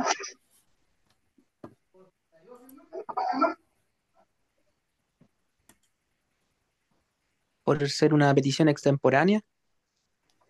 No, supongamos que en el término probatorio, Pedro. Es como un término probatorio, ¿cierto? Y viene y el demandante, ponte tú, pide que se traiga a la vista un expediente de otra causa. ¿Ya? Durante el término probatorio. El tribunal dice, ok, al lugar, eh, eh, tráigase la vista al expediente tanto tanto con conocimiento. ¿Qué podría ser la contraparte? Yo creo que sí puede oponerse. po. Cuando Pero- se, cuando se decretan las actuaciones judiciales,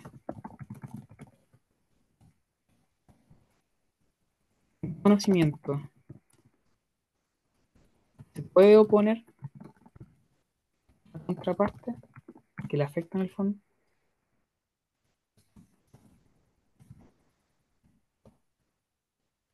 Porque cuando son con citación, sí, cierto, hay un plazo de tres días para oponerse, pero cuando son con ya no se pueden oponer, ¿cierto?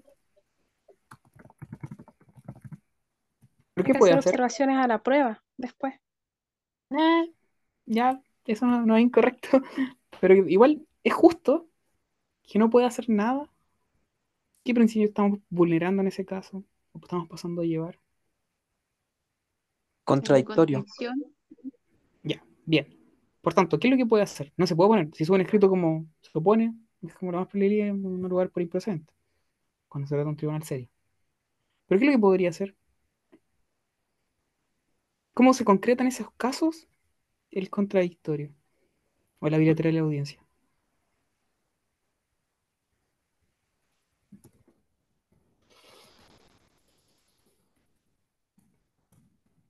¿Qué puede hacer? A lo mejor eh, consideran la cuestión de la, de, de la, de la actuación, ¿cierto? De traer el expediente a la vista, pero a lo mejor el- la contraparte, ¿cierto? Estima que es una diligencia totalmente impertinente y que no hizo relación con la causa. ¿Qué puede hacer?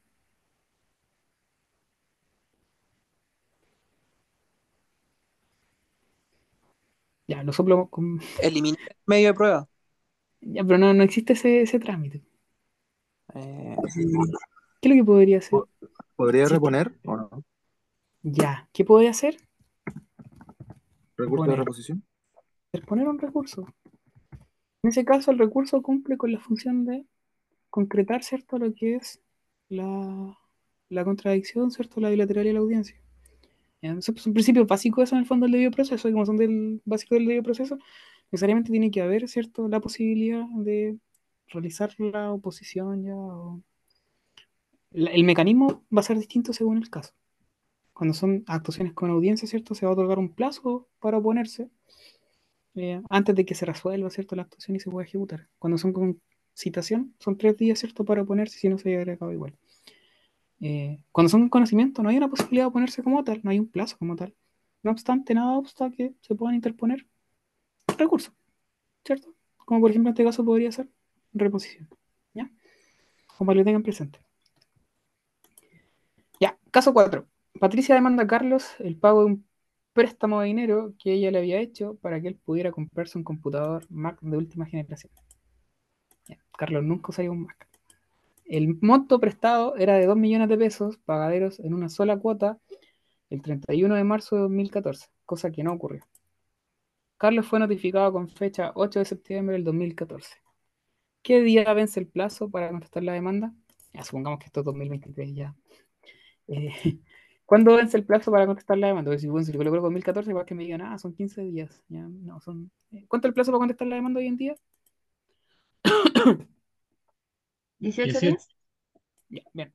Eh, según cierto dónde fue notificado. ¿ya? Eh, aquí no hay especificación respecto al lugar. Supongamos que fue notificado en el mismo lugar, ¿cierto? Donde tiene asiento el, tribunal, en la misma jurisdicción. ¿Cuándo vence el plazo? Ah, dice que hay que suponer, ¿cierto? Eh, que el 18 y 19 son feriados. ¿ya?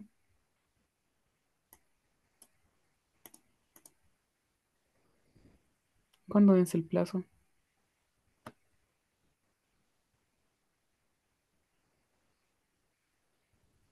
¿El 1 de octubre o? ¿Quién? ¿Quién dijo 1 de octubre? ¿Quién dijo 1 de octubre? Yo. A la cara, bien. ¿Alguien más?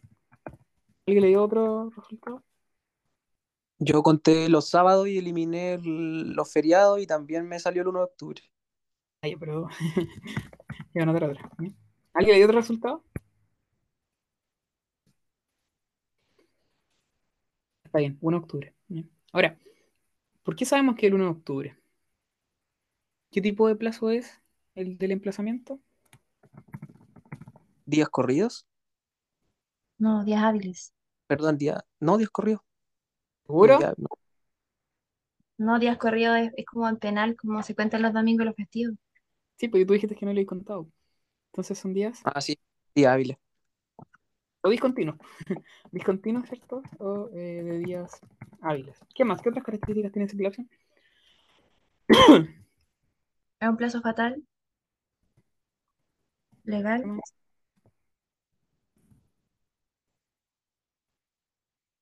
Mm, ¿Individual o común?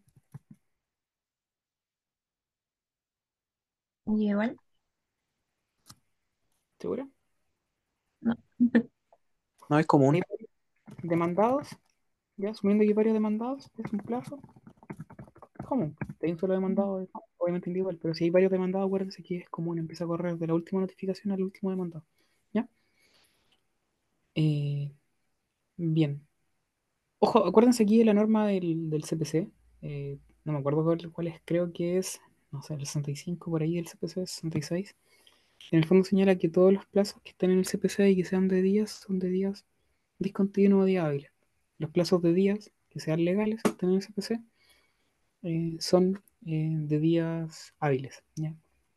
Eh, si están fuera del CPC, son de días corridos. ¿Dónde se regula el plazo? Las normas de los plazos, ¿dónde están? ¿En qué cuerpos legales? En el Código Civil, en los artículos 48 a 50, creo. ¿Cuál es que tiene las reglas generales? ¿Qué códigos primero? ¿El, el Código Civil o el CPC? El Código Civil, El Código Civil contiene las reglas generales en materia civil. ¿ya? ¿Qué es lo dice el Código Civil? Los plazos son de días corridos, ¿vale? Establece reglas de cómputo, que son, que son dos. Eh, los plazos corren hasta la medianoche, medianoche del día en que vencen. Y la segunda regla de cómputo es que em, eh, son de días completos. ¿ya? Como las dos, ¿vale? Eh, el CPC contiene reglas especiales que aplican en materia Y ahí se vuelven importantes la norma, inserta artículo, porque no me acuerdo, no les voy a mentir. Creo que el 66, alguien tiene el código a mano, bacán, y si lo puede leer, bacán. Eh, contiene, ahí se vuelve importante la norma, ¿cierto? Que establece que los plazos de días y legales eh, que están en el CPC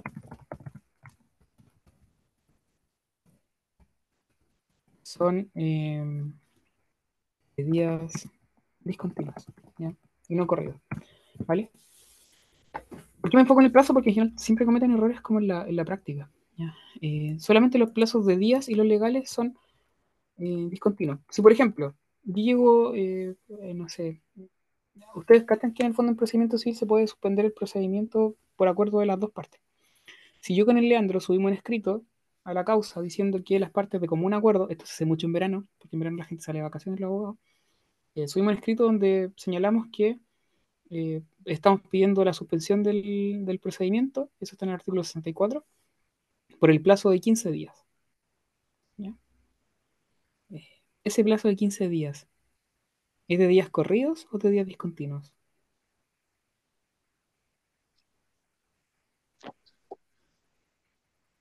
Días corridos, porque no es un plazo legal. Muy bien. Si el tribunal, en el marco de una dilatoria, da el plazo de 10 días para subsanar el vicio de la dilatoria, ese plazo de 10 días es de días discontinuos o de días continuos. Ahí sería un plazo legal, entonces serían días discontinuos. Ya será un plazo legal. Ya. Y no hay un plazo hecho legal en la ley para subsanar los vicios de la dilatoria. ¿ya? Ah. Eh, de hecho, si el tribunal no dice nada hasta los seis meses del abandono, no. Ahí puedo, puedo, puedo subsanar. Pero si el tribunal indica un plazo, el plazo va a ser judicial. Y los plazos judiciales tampoco son de días corridos, también son discontinuos. ¿Ya? Eh, distinto es, por ejemplo, el término de emplazamiento para contestar la demanda. Ese está en el código, ¿cierto? Ese de día eh, discontinuo. Siguiendo un poco la lógica, ¿ya? Eh, ojo con ese tema de los plazos, porque es relevante, insisto, para, para, para estos efectos. De hecho, no sé si ustedes saben, pero hoy en día uno puede solicitar la comparecencia por videoconferencia a la audiencia. Hagamos otro ejercicio. Si yo tengo que comparecer a una audiencia de conciliación el día 26 ¿ya? De, de septiembre, está marcado acá en el calendario. El código ahora establece en el artículo 67 bis que las partes pueden solicitar la comparecencia de esa audiencia por videoconferencia, pero para ello tienen que solicitarlo con dos días de anticipación. ¿Ya? ¿Y cuándo vence el plazo para solicitar la comparecencia por, por, por videollamada o por, por la comparecencia remota? El día 23, ¿Por qué? porque son dos días antes del día de la audiencia. Y ahí serían dos días completos. Ya, muy bien. No sé quién respondió, pero está súper bien. ¿Ya? Perfecto. Ahí se aplica, ¿cierto?, la regla de cómputo que establece el Código Civil, por eso es importante tener como a la vista las reglas de los plazos en materia del Código Civil. Que las reglas deben ser de plazos completos. En general, cometen el error también, en la práctica, sobre todo en la clínica, de contar dos días hacia atrás nomás. Tengo audiencia el 26, cuento dos.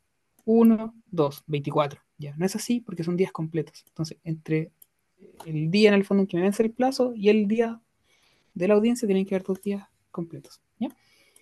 Ya. Eso como manera muy complementaria. Espero que haya quedado claro. Y si no, eh, bueno, después se queda. Ya, ahora siguen las preguntas largas. Em, José Domínguez es vecino de la sede del Club de Rayuela Monte Carlo, que tiene 200 socios inscritos, los que decidieron levantar una edificación apegada al muro medianero que separa su propiedad con la del club, provocándole una serie de perjuicios. Atendido que el referido club no ha respondido por los daños ocasionados, José demanda en juicio ordinario de indemnización de perjuicio a todos los socios, pues a su juicio son solidariamente responsables de los daños sufridos. Después de un par de semanas de diligencias destinadas a la notificación de la demanda, el receptor acompaña al expediente los siguientes certificados. Ahí si se fijan, hay una demanda, ¿cierto?, de un Dailitis Consorcio en contra de varios hueones. Y como hay una demanda, ¿cierto?, contra varios hueones, en el fondo el plazo del emplazamiento va a ser eh, común y por tanto empezar a correr desde la última notificación, que es lo que estábamos hablando un poquito antes. ¿ya? Pero en fin, tienen que identificar a varias personas, ¿cierto? Y después de varias semanas dedicada a la notificación de la demanda, el receptor acompaña al expediente los siguientes certificados. Certificado número uno, que concurrió al domicilio de don Pedro Vázquez, ubicado en Molino 2430 Renca, los días 7 y 8 de septiembre de 2010, a las 10 y 15 horas respectivamente, no hallándolo y constatando que aquel tiene su domicilio en la dirección antes indicada, según informó su esposa, quien señaló que su esposo, Pedro, regresa a Chile el 30 de noviembre del 2010 desde Argentina, dándolo por notificado por el artículo 44 del CPC. Ya. ¿Hay algún problema con esta notificación? Sí, porque no se encuentra en el lugar del juicio. ¿Ya? ¿Y qué implica eso? El presupuesto para que opere el 44 es que la segunda búsqueda dé cuenta al receptor que la persona eh, tiene su residencia morada ahí y que se encuentra en el lugar del juicio. Si no se encuentra en el lugar del juicio, no puede notificar por el 44. Ya. Muy bien. ¿Ya? Por tanto, la notificación sería nula. ¿Ya? Bien. Eh, Perfecto, ya. Ojo ahí con el artículo, con el 44, porque el 44, va a ir anotándolo abajo al tiro. Eh, el artículo 44 exige tres requisitos. El primero, que siempre se acuerdan, porque es como el más básico, ¿cierto? Eh, el primero es búsqueda, ¿cierto? En dos días distintos al demandado. Hay dos requisitos más. El segundo es que eh, el demandado se encuentra en el lugar del juicio. No se cumple, ¿cierto? El tercero es que el lugar en que se le buscó es su domicilio. Este se cumple. Como no se cumple el segundo presupuesto, ¿cierto? En el fondo la notificación es nula. No es que sea nula, pero es anulable si es que salga. ¿ya? Certificado 2. eh, que concurrió al domicilio de Juan Alegría, ubicado en calle Las Brazas, 1980, departamento 32 de Independencia, el día 8 de septiembre del 2010 a las 16 horas, constatando que dicha dirección es el domicilio de la hermana del demandado, según le informa- informó la propia hermana, quien solicitó que se le entregara copia de la demanda y resolución porque don Juan Alegría va a visitarla todos los días a las 21 horas, por lo que ella puede entregarle dichas copias. Esa notificación es válida.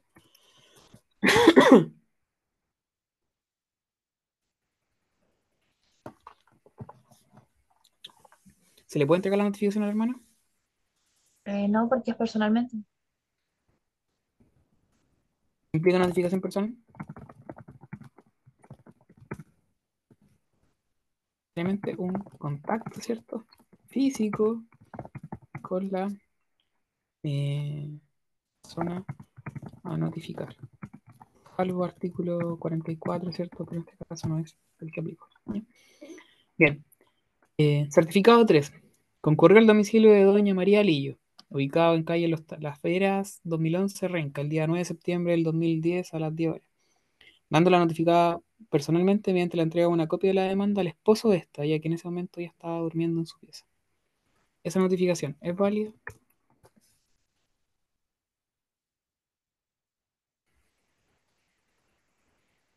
Me parece que tampoco, ¿Por qué?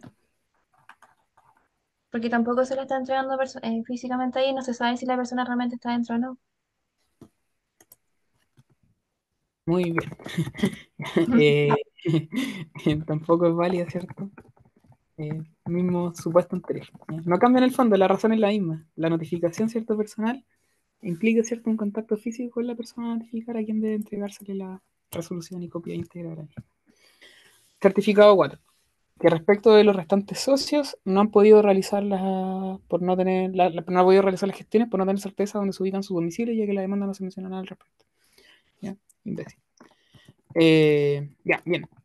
Por otra parte, compareció al proceso don Juan Alegría y presentó una demanda reconvencional en contra de José.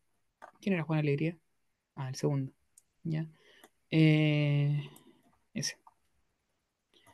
Que en el fondo hemos dicho que la notificación es personal, bla, bla, bla. Se ve lo que yo destaco, ¿no? Pero ese bueno en el fondo concurrió, ¿cierto? Y presentó una demanda reconvencional en contra de José. Es decir, con esto perdió, ¿cierto?, el derecho a reclamar la nulidad y en el fondo se dio por notificado al menos tácitamente. Asimismo, doña María Lillo, que era la señora que estaba durmiendo, eh, concurrió al proceso y solicitó la nulidad de la notificación que le fuera realizada por cuanto dicha notificación se realizó a su esposo y no a ella, eh, no ajustándose a la legalidad vigente, ¿ya? Que dijimos que en el fondo eso era correcto, ¿ya? Tiene razón. Además, le manifestó al tribunal que actualmente tiene un domicilio distinto de aquel en que le notificaron erróneamente la demanda a su esposo. Es válida la notificación personal subsidiaria de don Pedro Vázquez, que el primero, ya lo respondimos, ¿cierto? No es válida porque falta un presupuesto. ¿ya? Eh, arriba. Está don Juan Alegría válidamente emplazado en el juicio. Ya queda este huevón, ¿cierto? Que no se le entregó la notificación a él, sino que la señora, eh, perdón, a la hermana, pero después él demandó reconvencionalmente. Voy a responder esto yo porque ya lo hablamos arriba, ¿ya? Eh, y así no terminamos tan tarde. Eh, en principio, ¿cierto? La notificación adolecía de un vicio de nulidad, pero se convalidó al demandar reconvencionalmente. Un poco la, lógica de que hemos hablado. Y eh, la otra es, si la nulidad solicitada por María es acogida por el tribunal, deberá, y esto es importante, dijimos que María, ¿cierto? Que era la señora que estaba durmiendo, eh, presentó un incidente de nulidad por falta de notificación, por falta de emplazamiento. Si María eh, promueve el incidente de nulidad y se le acoge, ¿deberá volverse a notificar la demanda?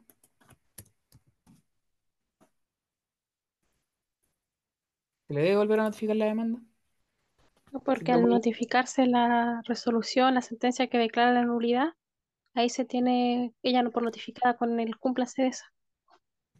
Al notificarse la sentencia que declara la nulidad de la notificación, ¿qué pasó?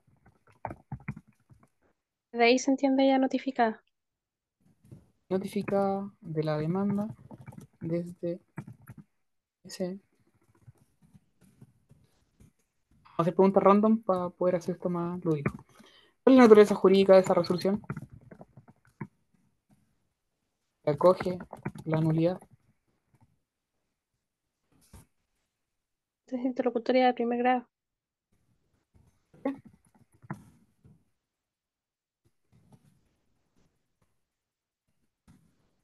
Falla, ¿cierto? Un incidente estableciendo derechos permanentes. ¿Cómo se notifica esa resolución? Eh, que acoge. Bien.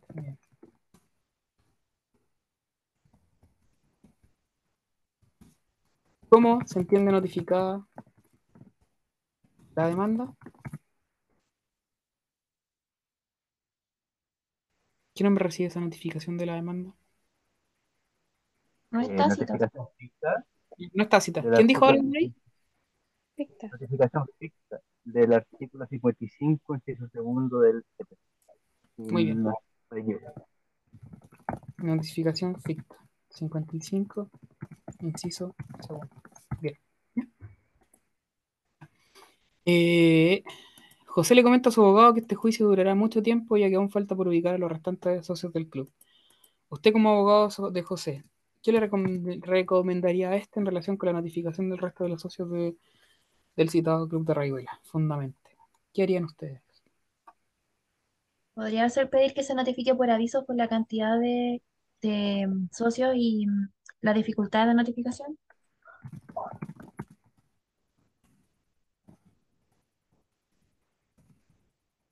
¿Es presente la notificación por aviso? ¿Cuándo es la demanda? Solamente si demuestran que agotaron todas las posibilidades, oficiaron, trataron de buscar los domicilios, las residencias. Eso, es muy práctico. Porque no, no, no hay como presupuesto en el fondo en el código, ¿cierto? Hay que acreditar en el fondo. Y a ver, me explico. Para que sea procedente, habrá que acreditar, no la cantidad de los socios, porque en el fondo eso lo más probable es que esté, o sea, se acredita con la misma individualización de los demandados. Pero habrá que acreditar, ¿cierto?, la dificultad de la notificación. Y para acreditar aquello, ¿cierto? Esto es un término muy práctico. Y para acreditar aquello hay que intentar, a lo menos, notificar, ¿cierto?, a los demandados, solicitando oficios, eh, mandando a, a notificar y que se frustren, se ¿cierto? Eh, pidiendo oficios a PDI extranjería para que informe si están en Chile o no, etcétera, ¿vale? Eso pasa en la práctica. Ahora, ¿qué más hay que hacer en el caso que sea la demanda? La respuesta es efectivamente notificación por aviso. ¿Pero qué hay que hacer en la notificación por aviso en el caso de la demanda?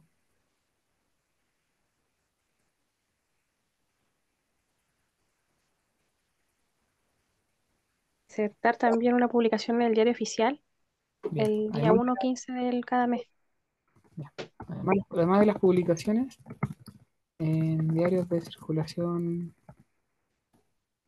local, se debe notificar por estado diario cuando es la demanda en día 1 o 15 del, de cada mes.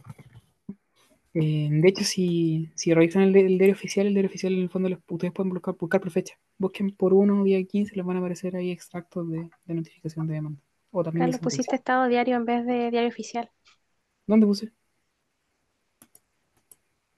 Lo último que escribiste, Qué imbécil. Ya, bien. ¿Y qué dije? ¿Dije estado diario? ¿O dije estado diario oficial? Ok. No, en efecto, la cerveza. Bien. eh, otro caso. Slatan del Piero, domiciliado en Avenida República 105, cuyo oficio es la mantención eh, de maquinaria de construcción, acude ante usted con la intención de demandar la resolución de contrato de indemnización de perjuicio. A Felipe Flores, domiciliado en Morandé 324, proveedor de los repuestos. El señor Flores no ha realizado la entrega de los repuestos durante el mes de febrero del 2014 causando al señor del Piero la pérdida de importantes contratos debido a, a la imposibilidad de ejecutar las mantenciones. El 3 de marzo de 2014 usted presenta la demanda en contra del señor Flores en el sexto juzgado civil de Santiago. ¿Cómo debe notificarse aquella demanda al señor Flores? Indique la demanda, indicando los tiempos y lugar donde se debe cumplir la notificación. ¿Cómo se le notifica la demanda? El demandado. Perso- personalmente. la demanda y su resolución, ¿cierto? Al demandado. Artículo 40. Del CPC. Vamos viendo supuesto. Si no se le puede notificar personalmente porque no se le encuentra, ¿cómo se le puede notificar también la demanda? por el 44 personal subsidiario. Cumpliendo requisitos. ¿ya? Presupuesto. Eh, en el fondo un poco ya lo habíamos hablado un poquito antes. Si hay muchos, ¿cierto? Demandados, dificultad para notificar, también podría ser subsidiariamente, subsidiariamente por avisos. ¿Ya? ¿Cómo más se podría notificar la demanda? ¿A ¿Alguien se le ocurre? Podría ser por cédula o por correo electrónico si hubo una gestión preparatoria, o sea, perdón, una medida prejudicial Ya. y ya no había primera- participado. si no es la primera gestión en el procedimiento, ¿cierto? Porque el 40, el artículo 40 del, del CPC no habla de la demanda, no dice que la notificación de la demanda debe ser personalmente. Dice que la primera gestión en una causa, ¿cierto? En cualquier procedimiento debe ser personalmente. Pero si no es la primera gestión en el procedimiento, porque hubo una medida prejudicial, ¿cómo se puede notificar? ¿Cómo se puede el, notificar? eh, artículo 50, por cédula. Pero no es necesario, es el 48, ya. No por cédula necesariamente. Fue con el 50 porque efectivamente es el 50. ¿Por? Estado diario. Estado diario. ¿Ya? ¿Podría haber otra forma aparte del estado diario? El medio electrónico señalado. Aunque si el juego ordena otra cosa, podría ser por eh, medio electrónico o por cédula. Pero en principio por el estado diario debería bastar. Lo que no pasa es que el juego en el fondo ordena otra forma de notificación. ¿Cómo más se puede notificar la demanda según ustedes?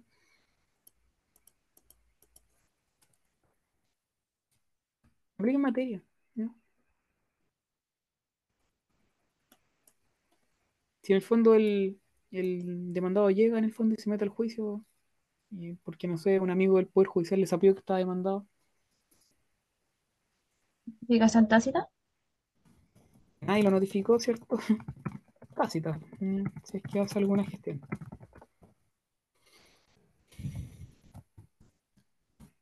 Incluso, ¿cierto? Ficta, si es que solicitó, ¿cierto? Eh, nulidad de la notificación. Ya, pero eso es como metiendo como más lo- las distintas posibilidades que pueden pasar. Ahora la pregunta es un poco más compleja. Dice, eh, ¿cómo se, cómo se lleva a cabo la notificación? Efectivamente, mediante la notificación personal del artículo 40. Y después señala, requisitos de tiempo. ¿Cuál es el plazo para poder notificar la demanda? Para notificar la demanda personalmente. ¿Cuál es el plazo? Presento la demanda, el tribunal me la provee y dice traslado. ¿Cuánto tengo yo para poder notificar al demandado?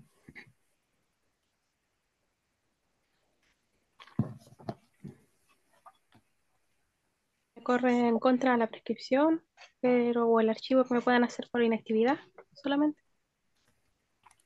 El único plazo, ¿cierto? Es de prescripción de la acción. Aunque, que ha dicho, aunque la Corte Suprema, ¿cierto?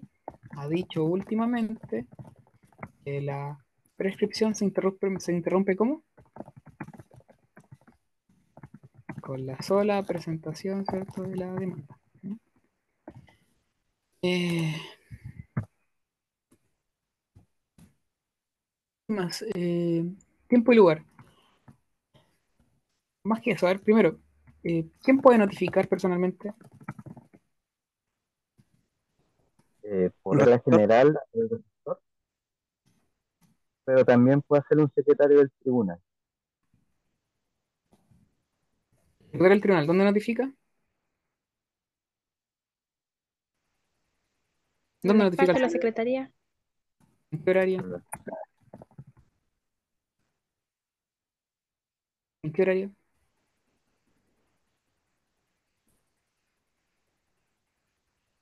¿En qué horario trabajan los funcionarios públicos? Hasta las 2. Ah. Ahora wean caleta, weón, cuando ustedes se metan a, no sé, a tratar de autorizar, por ejemplo, un patrocinio y poder, eh, como son terribles weados con los horarios, porque tienen que cumplir también, igual tiene sentido, y es que tienen que estar pendientes a veces del, del Zoom para poder ratificar, a veces de, de la presencialidad, entonces como que se ponen medio hueviados para esas cosas, para atender eh, público. Eh, bien, pero, pero en general, ¿cierto? Debería ser de las 8 a.m. hasta las 2 horas, y si no los quieren recibir, ustedes pueden reclamar. ¿Y el receptor? ¿Dónde puede notificar?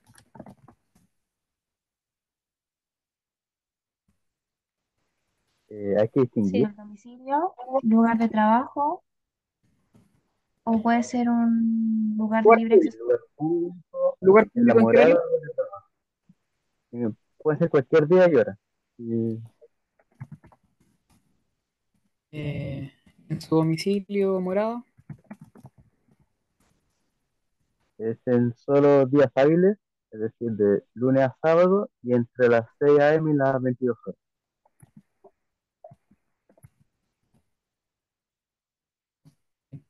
Y creo que me corrigieron algo el otro día. No me acuerdo. Pero está en el artículo 40 y... Un segundo. Eh, eh, eh. Además, la notificación podrá hacerse en cualquier día entre las 6 y las 22 en el enamorado lugar donde pernocta el, el notificado. Ya, el artículo 41, inciso segundo, para que lo notes, Leandro, señala que cuando es en su domicilio o morada, no es solo los días hábiles, sino que dice que en cualquier día. ¿ya? Pero sí, efectivamente, entre las 6 y las 22 horas. ¿ya? Ok, Y para lo que- voy a. Sí, sí. Yo creo que nuestro apunte es el que tiene el, el- el error. ¿ya? Eso, eso, eso, eso. ¿ya? Carlos, Sí, dime. ¿y en el lugar donde ejerce su profesión o industria también? ¿O no? Sí, sí, cuando hablamos de domicilio, hablamos de domicilio laboral o, o personal. Ah, ya. en el fondo. Vale. Ya, eh, en el fondo no hay ningún problema. Eh, eh, de hecho, pues lo mismo se puede notificar, ¿cierto?, en el domicilio laboral, porque efectivamente hay domicilio, están las presunciones del domicilio que es civil, etcétera, etcétera, etcétera. Le vamos a colocar acá, en su domicilio eh, real o laboral, ya, como de alguna forma como ahí. Bien, después, suponga que usted es el abogado del señor Flores, del demandado. La demanda fue debidamente notificada y el juicio siguió su curso normal hasta llegar a la etapa probatoria. En ese contexto, se le notificó la resolución que recibe la causa prueba, pero esta adolecía de una gran cantidad de vicios que usted alegó consiguiendo la nulidad de tal resolución. ¿Cuándo comienza a correr el término probatorio? Fundamente su respuesta.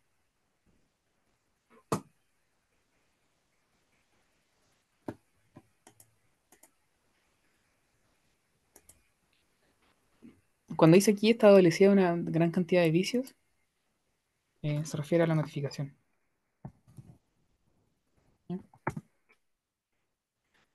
Contra la resolución que recibe la causa, pero en principio no procede de nulidad porque la nulidad es en virtud del principio de trascendencia solamente cuando no haya ningún otro tipo de, forma de reparar el vicio y aquí en realidad hay, recursos. Eh, ¿Cuándo comienza a recorrer el término probatorio?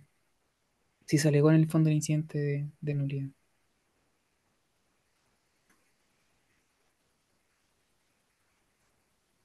Entonces lo hablaba un poquito más arriba.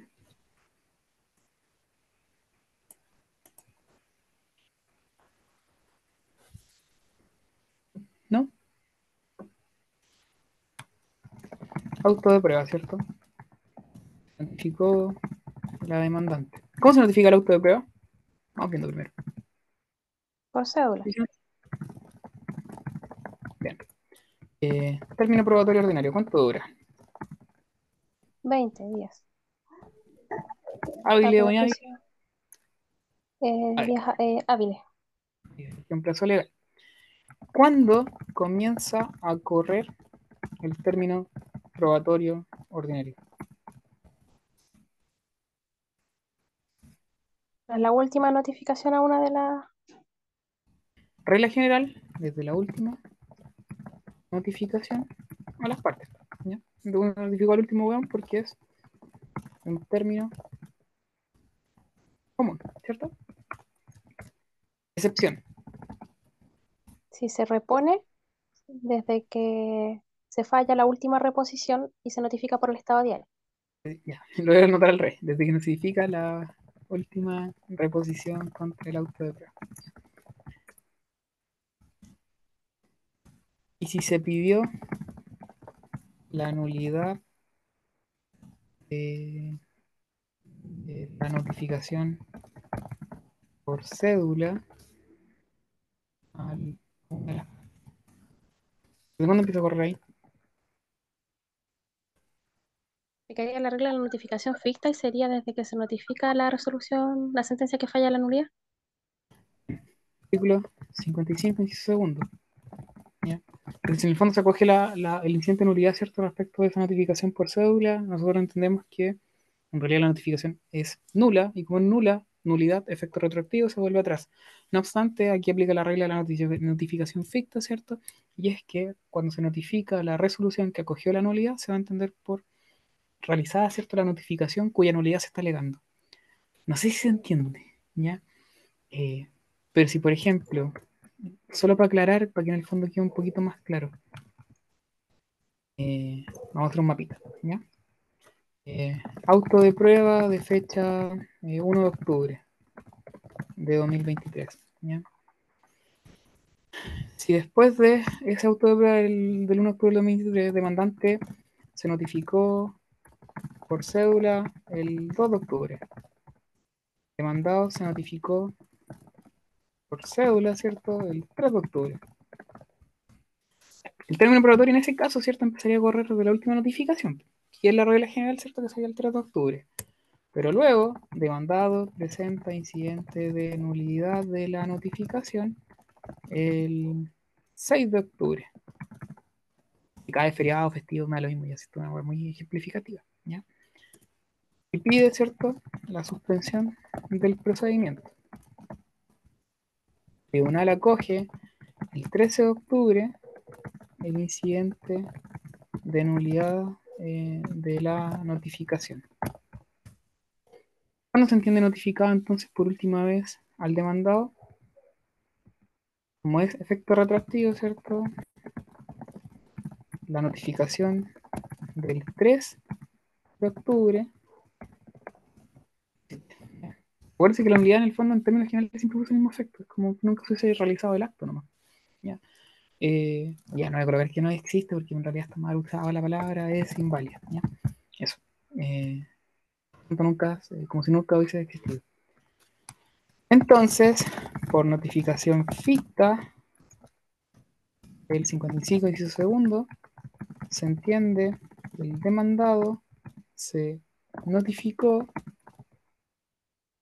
con fecha 13 de octubre, que es la fecha en que se le notificó la resolución que acogió el incidente de nulidad. ¿ya? Eso por aplicación de la regla de la notificación ficta.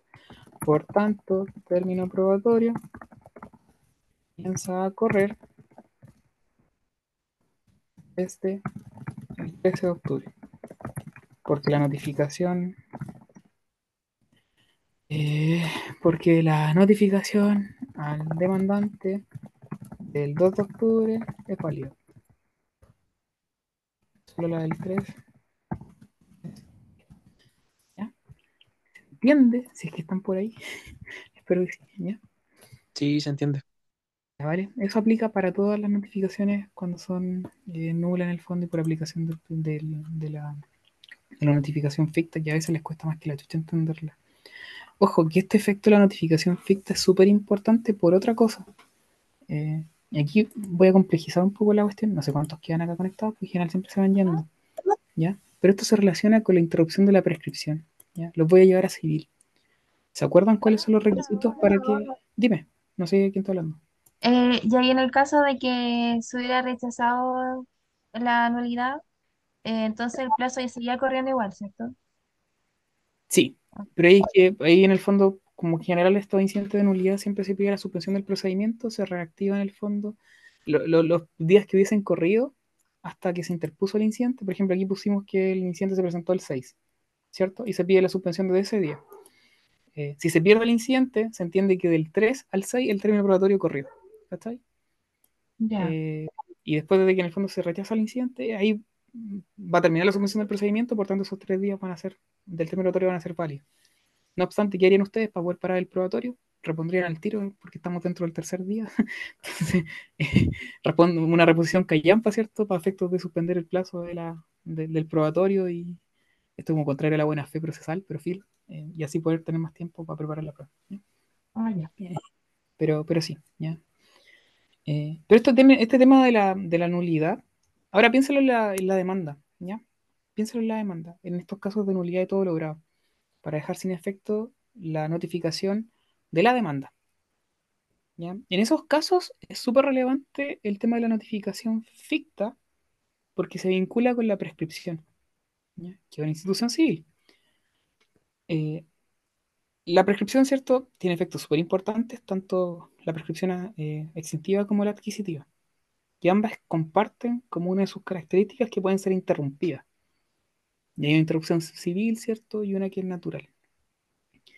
La interrupción civil, más allá de lo que diga la Corte Suprema, que es una sala en verdad de la Corte Suprema y tiene cuatro, eh, la Corte Suprema, en el fondo, perdón, eh, la interrupción, ¿cierto?, de la, de la prescripción de manera clásica y tradicional, eh, siempre se entendió que era con la notificación de la demanda.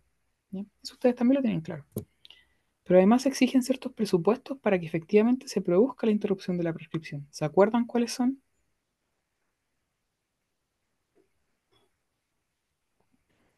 Que la notificación, que la, que la demanda se encuentre notificada válidamente, que no haya habido una sentencia absolutoria, ¿cierto? Ni tampoco que haya habido abandono del procedimiento o desistimiento. Si se da alguno de esos presupuestos, se entiende que nunca se interrumpió la prescripción. Entonces les pongo otro caso, ¿vale? Yo demandé, no sé, a la feña, la demandé el 13 de octubre del año 2017. ¿Ya? Eh, y la feña nunca se presentó en el juicio. Juicio ordinario. Yo tenía un abogado medio callampero, entonces demoró caleta en tramitar la causa. Más encima después vino la pandemia, suspendieron los probatorios. Y el 13 de octubre del 2022, después de cinco años, ¿ya? Eh, el tribunal dicta un fallo que acoge mi demanda. Y yo lo que digo es, tengo platita, ¿cierto? Voy a pedir el cumplimiento incidental, eh, le voy a embargar un bien a la feña para rematarlo. Y eso lo hago durante el año 2023. Y la Fernanda se entera recién de todas estas causas, ¿ya? Eh, realmente, cuando llega, no sé, el funcionario, el receptor a la casa a decirle, a la casa que le embargué, ¿ya?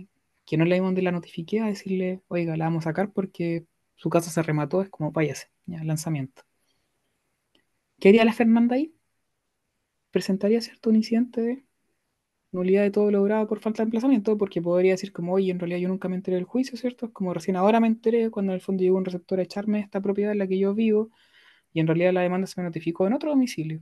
Yo me entero ahora de este juicio porque en el fondo me llega esta, esta orden de lanzamiento, ¿cierto? Que equivale a un desalojo eh, de la propiedad que en el fondo era mía y, que en el fondo con la cual se quiere pagar el demandante. Si ella acredita los presupuestos del incidente de, nulidad de todo logrado, ¿cierto? Por, por falta de emplazamiento, y el tribunal lo acoge, ¿cuál es el efecto de eso? Notificación ficta a la demanda. Entonces, a la Fernanda se le va a dar por notificada, se va a anular todo logrado, vamos a volver al inicio, y de esa demanda que yo interpuse el 13 de octubre del 2017, se le va a dar por notificada a ella no sé, el 13 de octubre del 2023, cuando se acoge su incidente de nulidad eh, procesal. Por tanto, una vez que se acoge ese incidente de nulidad procesal, ¿cierto? Se le da por notificada la demanda. Y por tanto, ahí él empieza a correr el plazo de emplazamiento, ¿cierto? El término de emplazamiento. ¿Qué podría alegar la Fernanda respecto de esa demanda que se interpuso en su contra? ¿Qué podría poner como excepción? La excepción de prescripción. ¿ya? Porque se entiende que respecto a ella nunca se interrumpió el plazo porque la notificación no fue válida. Por tanto, el plazo nunca se interrumpió y siempre siguió corriendo. Y el 2017 al 2023 hay más de seis años, por tanto, no sé, suponiendo que era una indemnización de perjuicio, ya eh, está más que prescrito la, acción. ¿Se entiende un poco la lógica? Esto es igual de importante ¿ya? que la institución del abandono del procedimiento, porque es muy común también que los abandonos conlleven a ese efecto, ¿ya? de que se caiga una causa por abandono, después se vuelve a presentar la demanda, porque se puede hacer, pero cuando la acción ya está prescrita, se entiende ahí que nunca se interrumpió. ¿Ya? Ya, dilo. Si lo entendieron, si les quedó algo, me alegro. Eh, bien, caso 3, para ir terminando. ¿ya? Los incidentes yo creo que los vamos a dejar para después porque tengo que ir a, hacer de entrenador en una serie de, de, cabros chicos, así que eh, no tengo mucho tiempo. El incidente lo vemos la próxima semana. Eh, pero este es el último que queda- quedan dos casos más. Caso 3. Daniel demanda ante el juzgado de letras de Santa Cruz, sexta región, a Josefa por la construcción del inmueble que ella, como arquitecta, se obligó a diseñar y construir. Josefa tiene domicilio en la comuna de Bichuquén, parcela A42, aunque va a Santiago de vez en cuando a ver a su madre enferma, quedándose a alojar en la casa de ella ubicada en la comuna de La Reina. El receptor concurre un par de veces a notificar a Josefa en su domicilio en Bichuquén, pero no la encuentra y certifica ello en autos, y que Josefa se encuentra en el lugar del juicio. Concurre en otra oportunidad al domicilio de la madre y tampoco la encuentra, lo que también consta en auto. El actor solicita se le notifique por el artículo 24. Ya está mal esa weá era antigua, ¿ya? Eh, sorry, se me pasó ese. Eh, ¿Dónde deberá realizarse la notificación a Josefa? Fundamenta su respuesta conforme a la normativa vigente. ¿Ya? Antiguamente, en el fondo, había que solicitar cierta la autorización para notificar por el 44, ya no. La pregunta es, ¿dónde se le debe notificar a Josefa?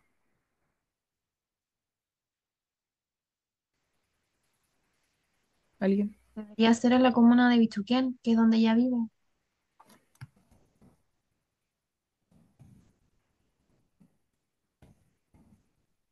¿Alguien tiene una opinión distinta? Código exige morada, entonces hay que ver qué tan seguido va a Santiago, porque dice que solamente se quedó a alojar ahí cuando la mamá estaba enferma. Si se lo notifica personalmente, no sé. Claro, si lo en- notifica personalmente podría, pero si es por el 44, tendría que ser en Bichuquén solamente. A menos que ella se esté quedando dos semanas en Bichuquén, dos semanas en Santiago, y ahí ya podría ser aceptar como morada Santiago. Ahí uno podría jugar con las presunciones del domicilio igual. No se olviden de eso. Uno se lo ve como en sujeto. Que hay presunción de domicilio en el lugar donde en el fondo la persona tiene, no sé, en su profesión oficio, ya. Acuérdense que hay el ánimos del domicilio. El domicilio tiene dos elementos, ¿cierto? La residencia y el ánimo que puede ser presunto real. Y en cuanto a la presunción del domicilio, es como donde una persona se encuentra, no sé, eh, donde abre un local comercial, bla, bla, bla, donde tiene su, eh, no sé, eh, profesión, oficio, etcétera, etcétera. Entonces, habría que ver en el fondo eh, cómo se alega esa, esa cuestión. Pero está bien. Eventualmente, ¿cierto? Eventualmente, según su estadía en Santiago, también se podría notificar allá. Ah, pero eso, eso, eso, eso. Y último caso, ¿ya? Estoy cansado ya. Transcurridos siete meses de la última resolución en juicio ordinario, el actor presenta un escrito señalando nuevo domicilio. El tribunal provee tenga se presente y ordena que esta resolución se notifique por cédula, aun cuando no se trata de aquella regulada en el artículo 48. Comente la validez de dicha notificación, fundamenta su respuesta conforme a la normativa vigente. ¿Es procedente esa notificación por cédula? Creo que el plazo eran seis meses, o estoy mal. No estoy mal, pero Está bien. Han pasado más de seis meses. sí, ya. Artículo. Es que en el fondo la pregunta es como que media engañosa porque en el fondo se refiere al 48 nomás, pero ¿dónde está el artículo que en el fondo indica que, que se notifica por cédula? ¿El 50? No, es estado diario. 52, no, no, no lo recuerdo. 50. ¿ya? La notificación que se haga después de seis meses sin resolución en una causa se debe hacer por cédula o personalmente. No hay ningún problema. De hecho, si no se hace en el fondo, lo que se haga en adelante no tiene ninguna validez. Eso. Entonces el 48 se complementa, ¿cierto? El 48 regula la notificación por cédula, se complementa con el 52. Ya. Eh, después del incidente en un día procesal, siento que me quedé muy pegado ahí en ese rato, pero si no hubiésemos alcanzado quizás con los tiempos, a mí cagamos muy largo. Ya, pero no tengo cabeza ahora para seguir hablando porque estoy medio desconcentrado. Ya. Eh, veamos incidente la próxima semana, mismo horario, eh, mismo canal. ¿ya? Eso. Vemos incidente y aparte de incidente en el fondo igual voy a dejar otra guía como para que la, la desarrollen y que se relacione más bien con procedimiento ordinario. ¿Vale? Gracias. Espero, espero que le haya servido. ¿ya? Gracias, Carlos. Próxima semana. ¿ya? Chau, chau. Que estén bien. Chao. Gracias.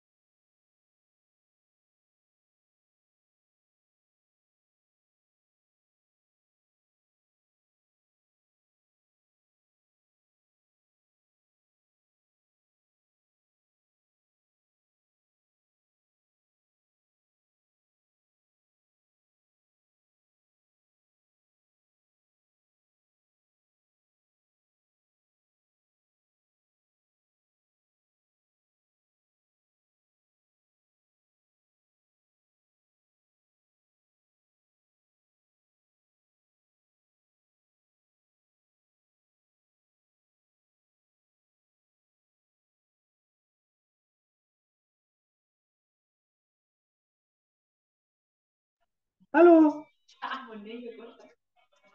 ¡Aló!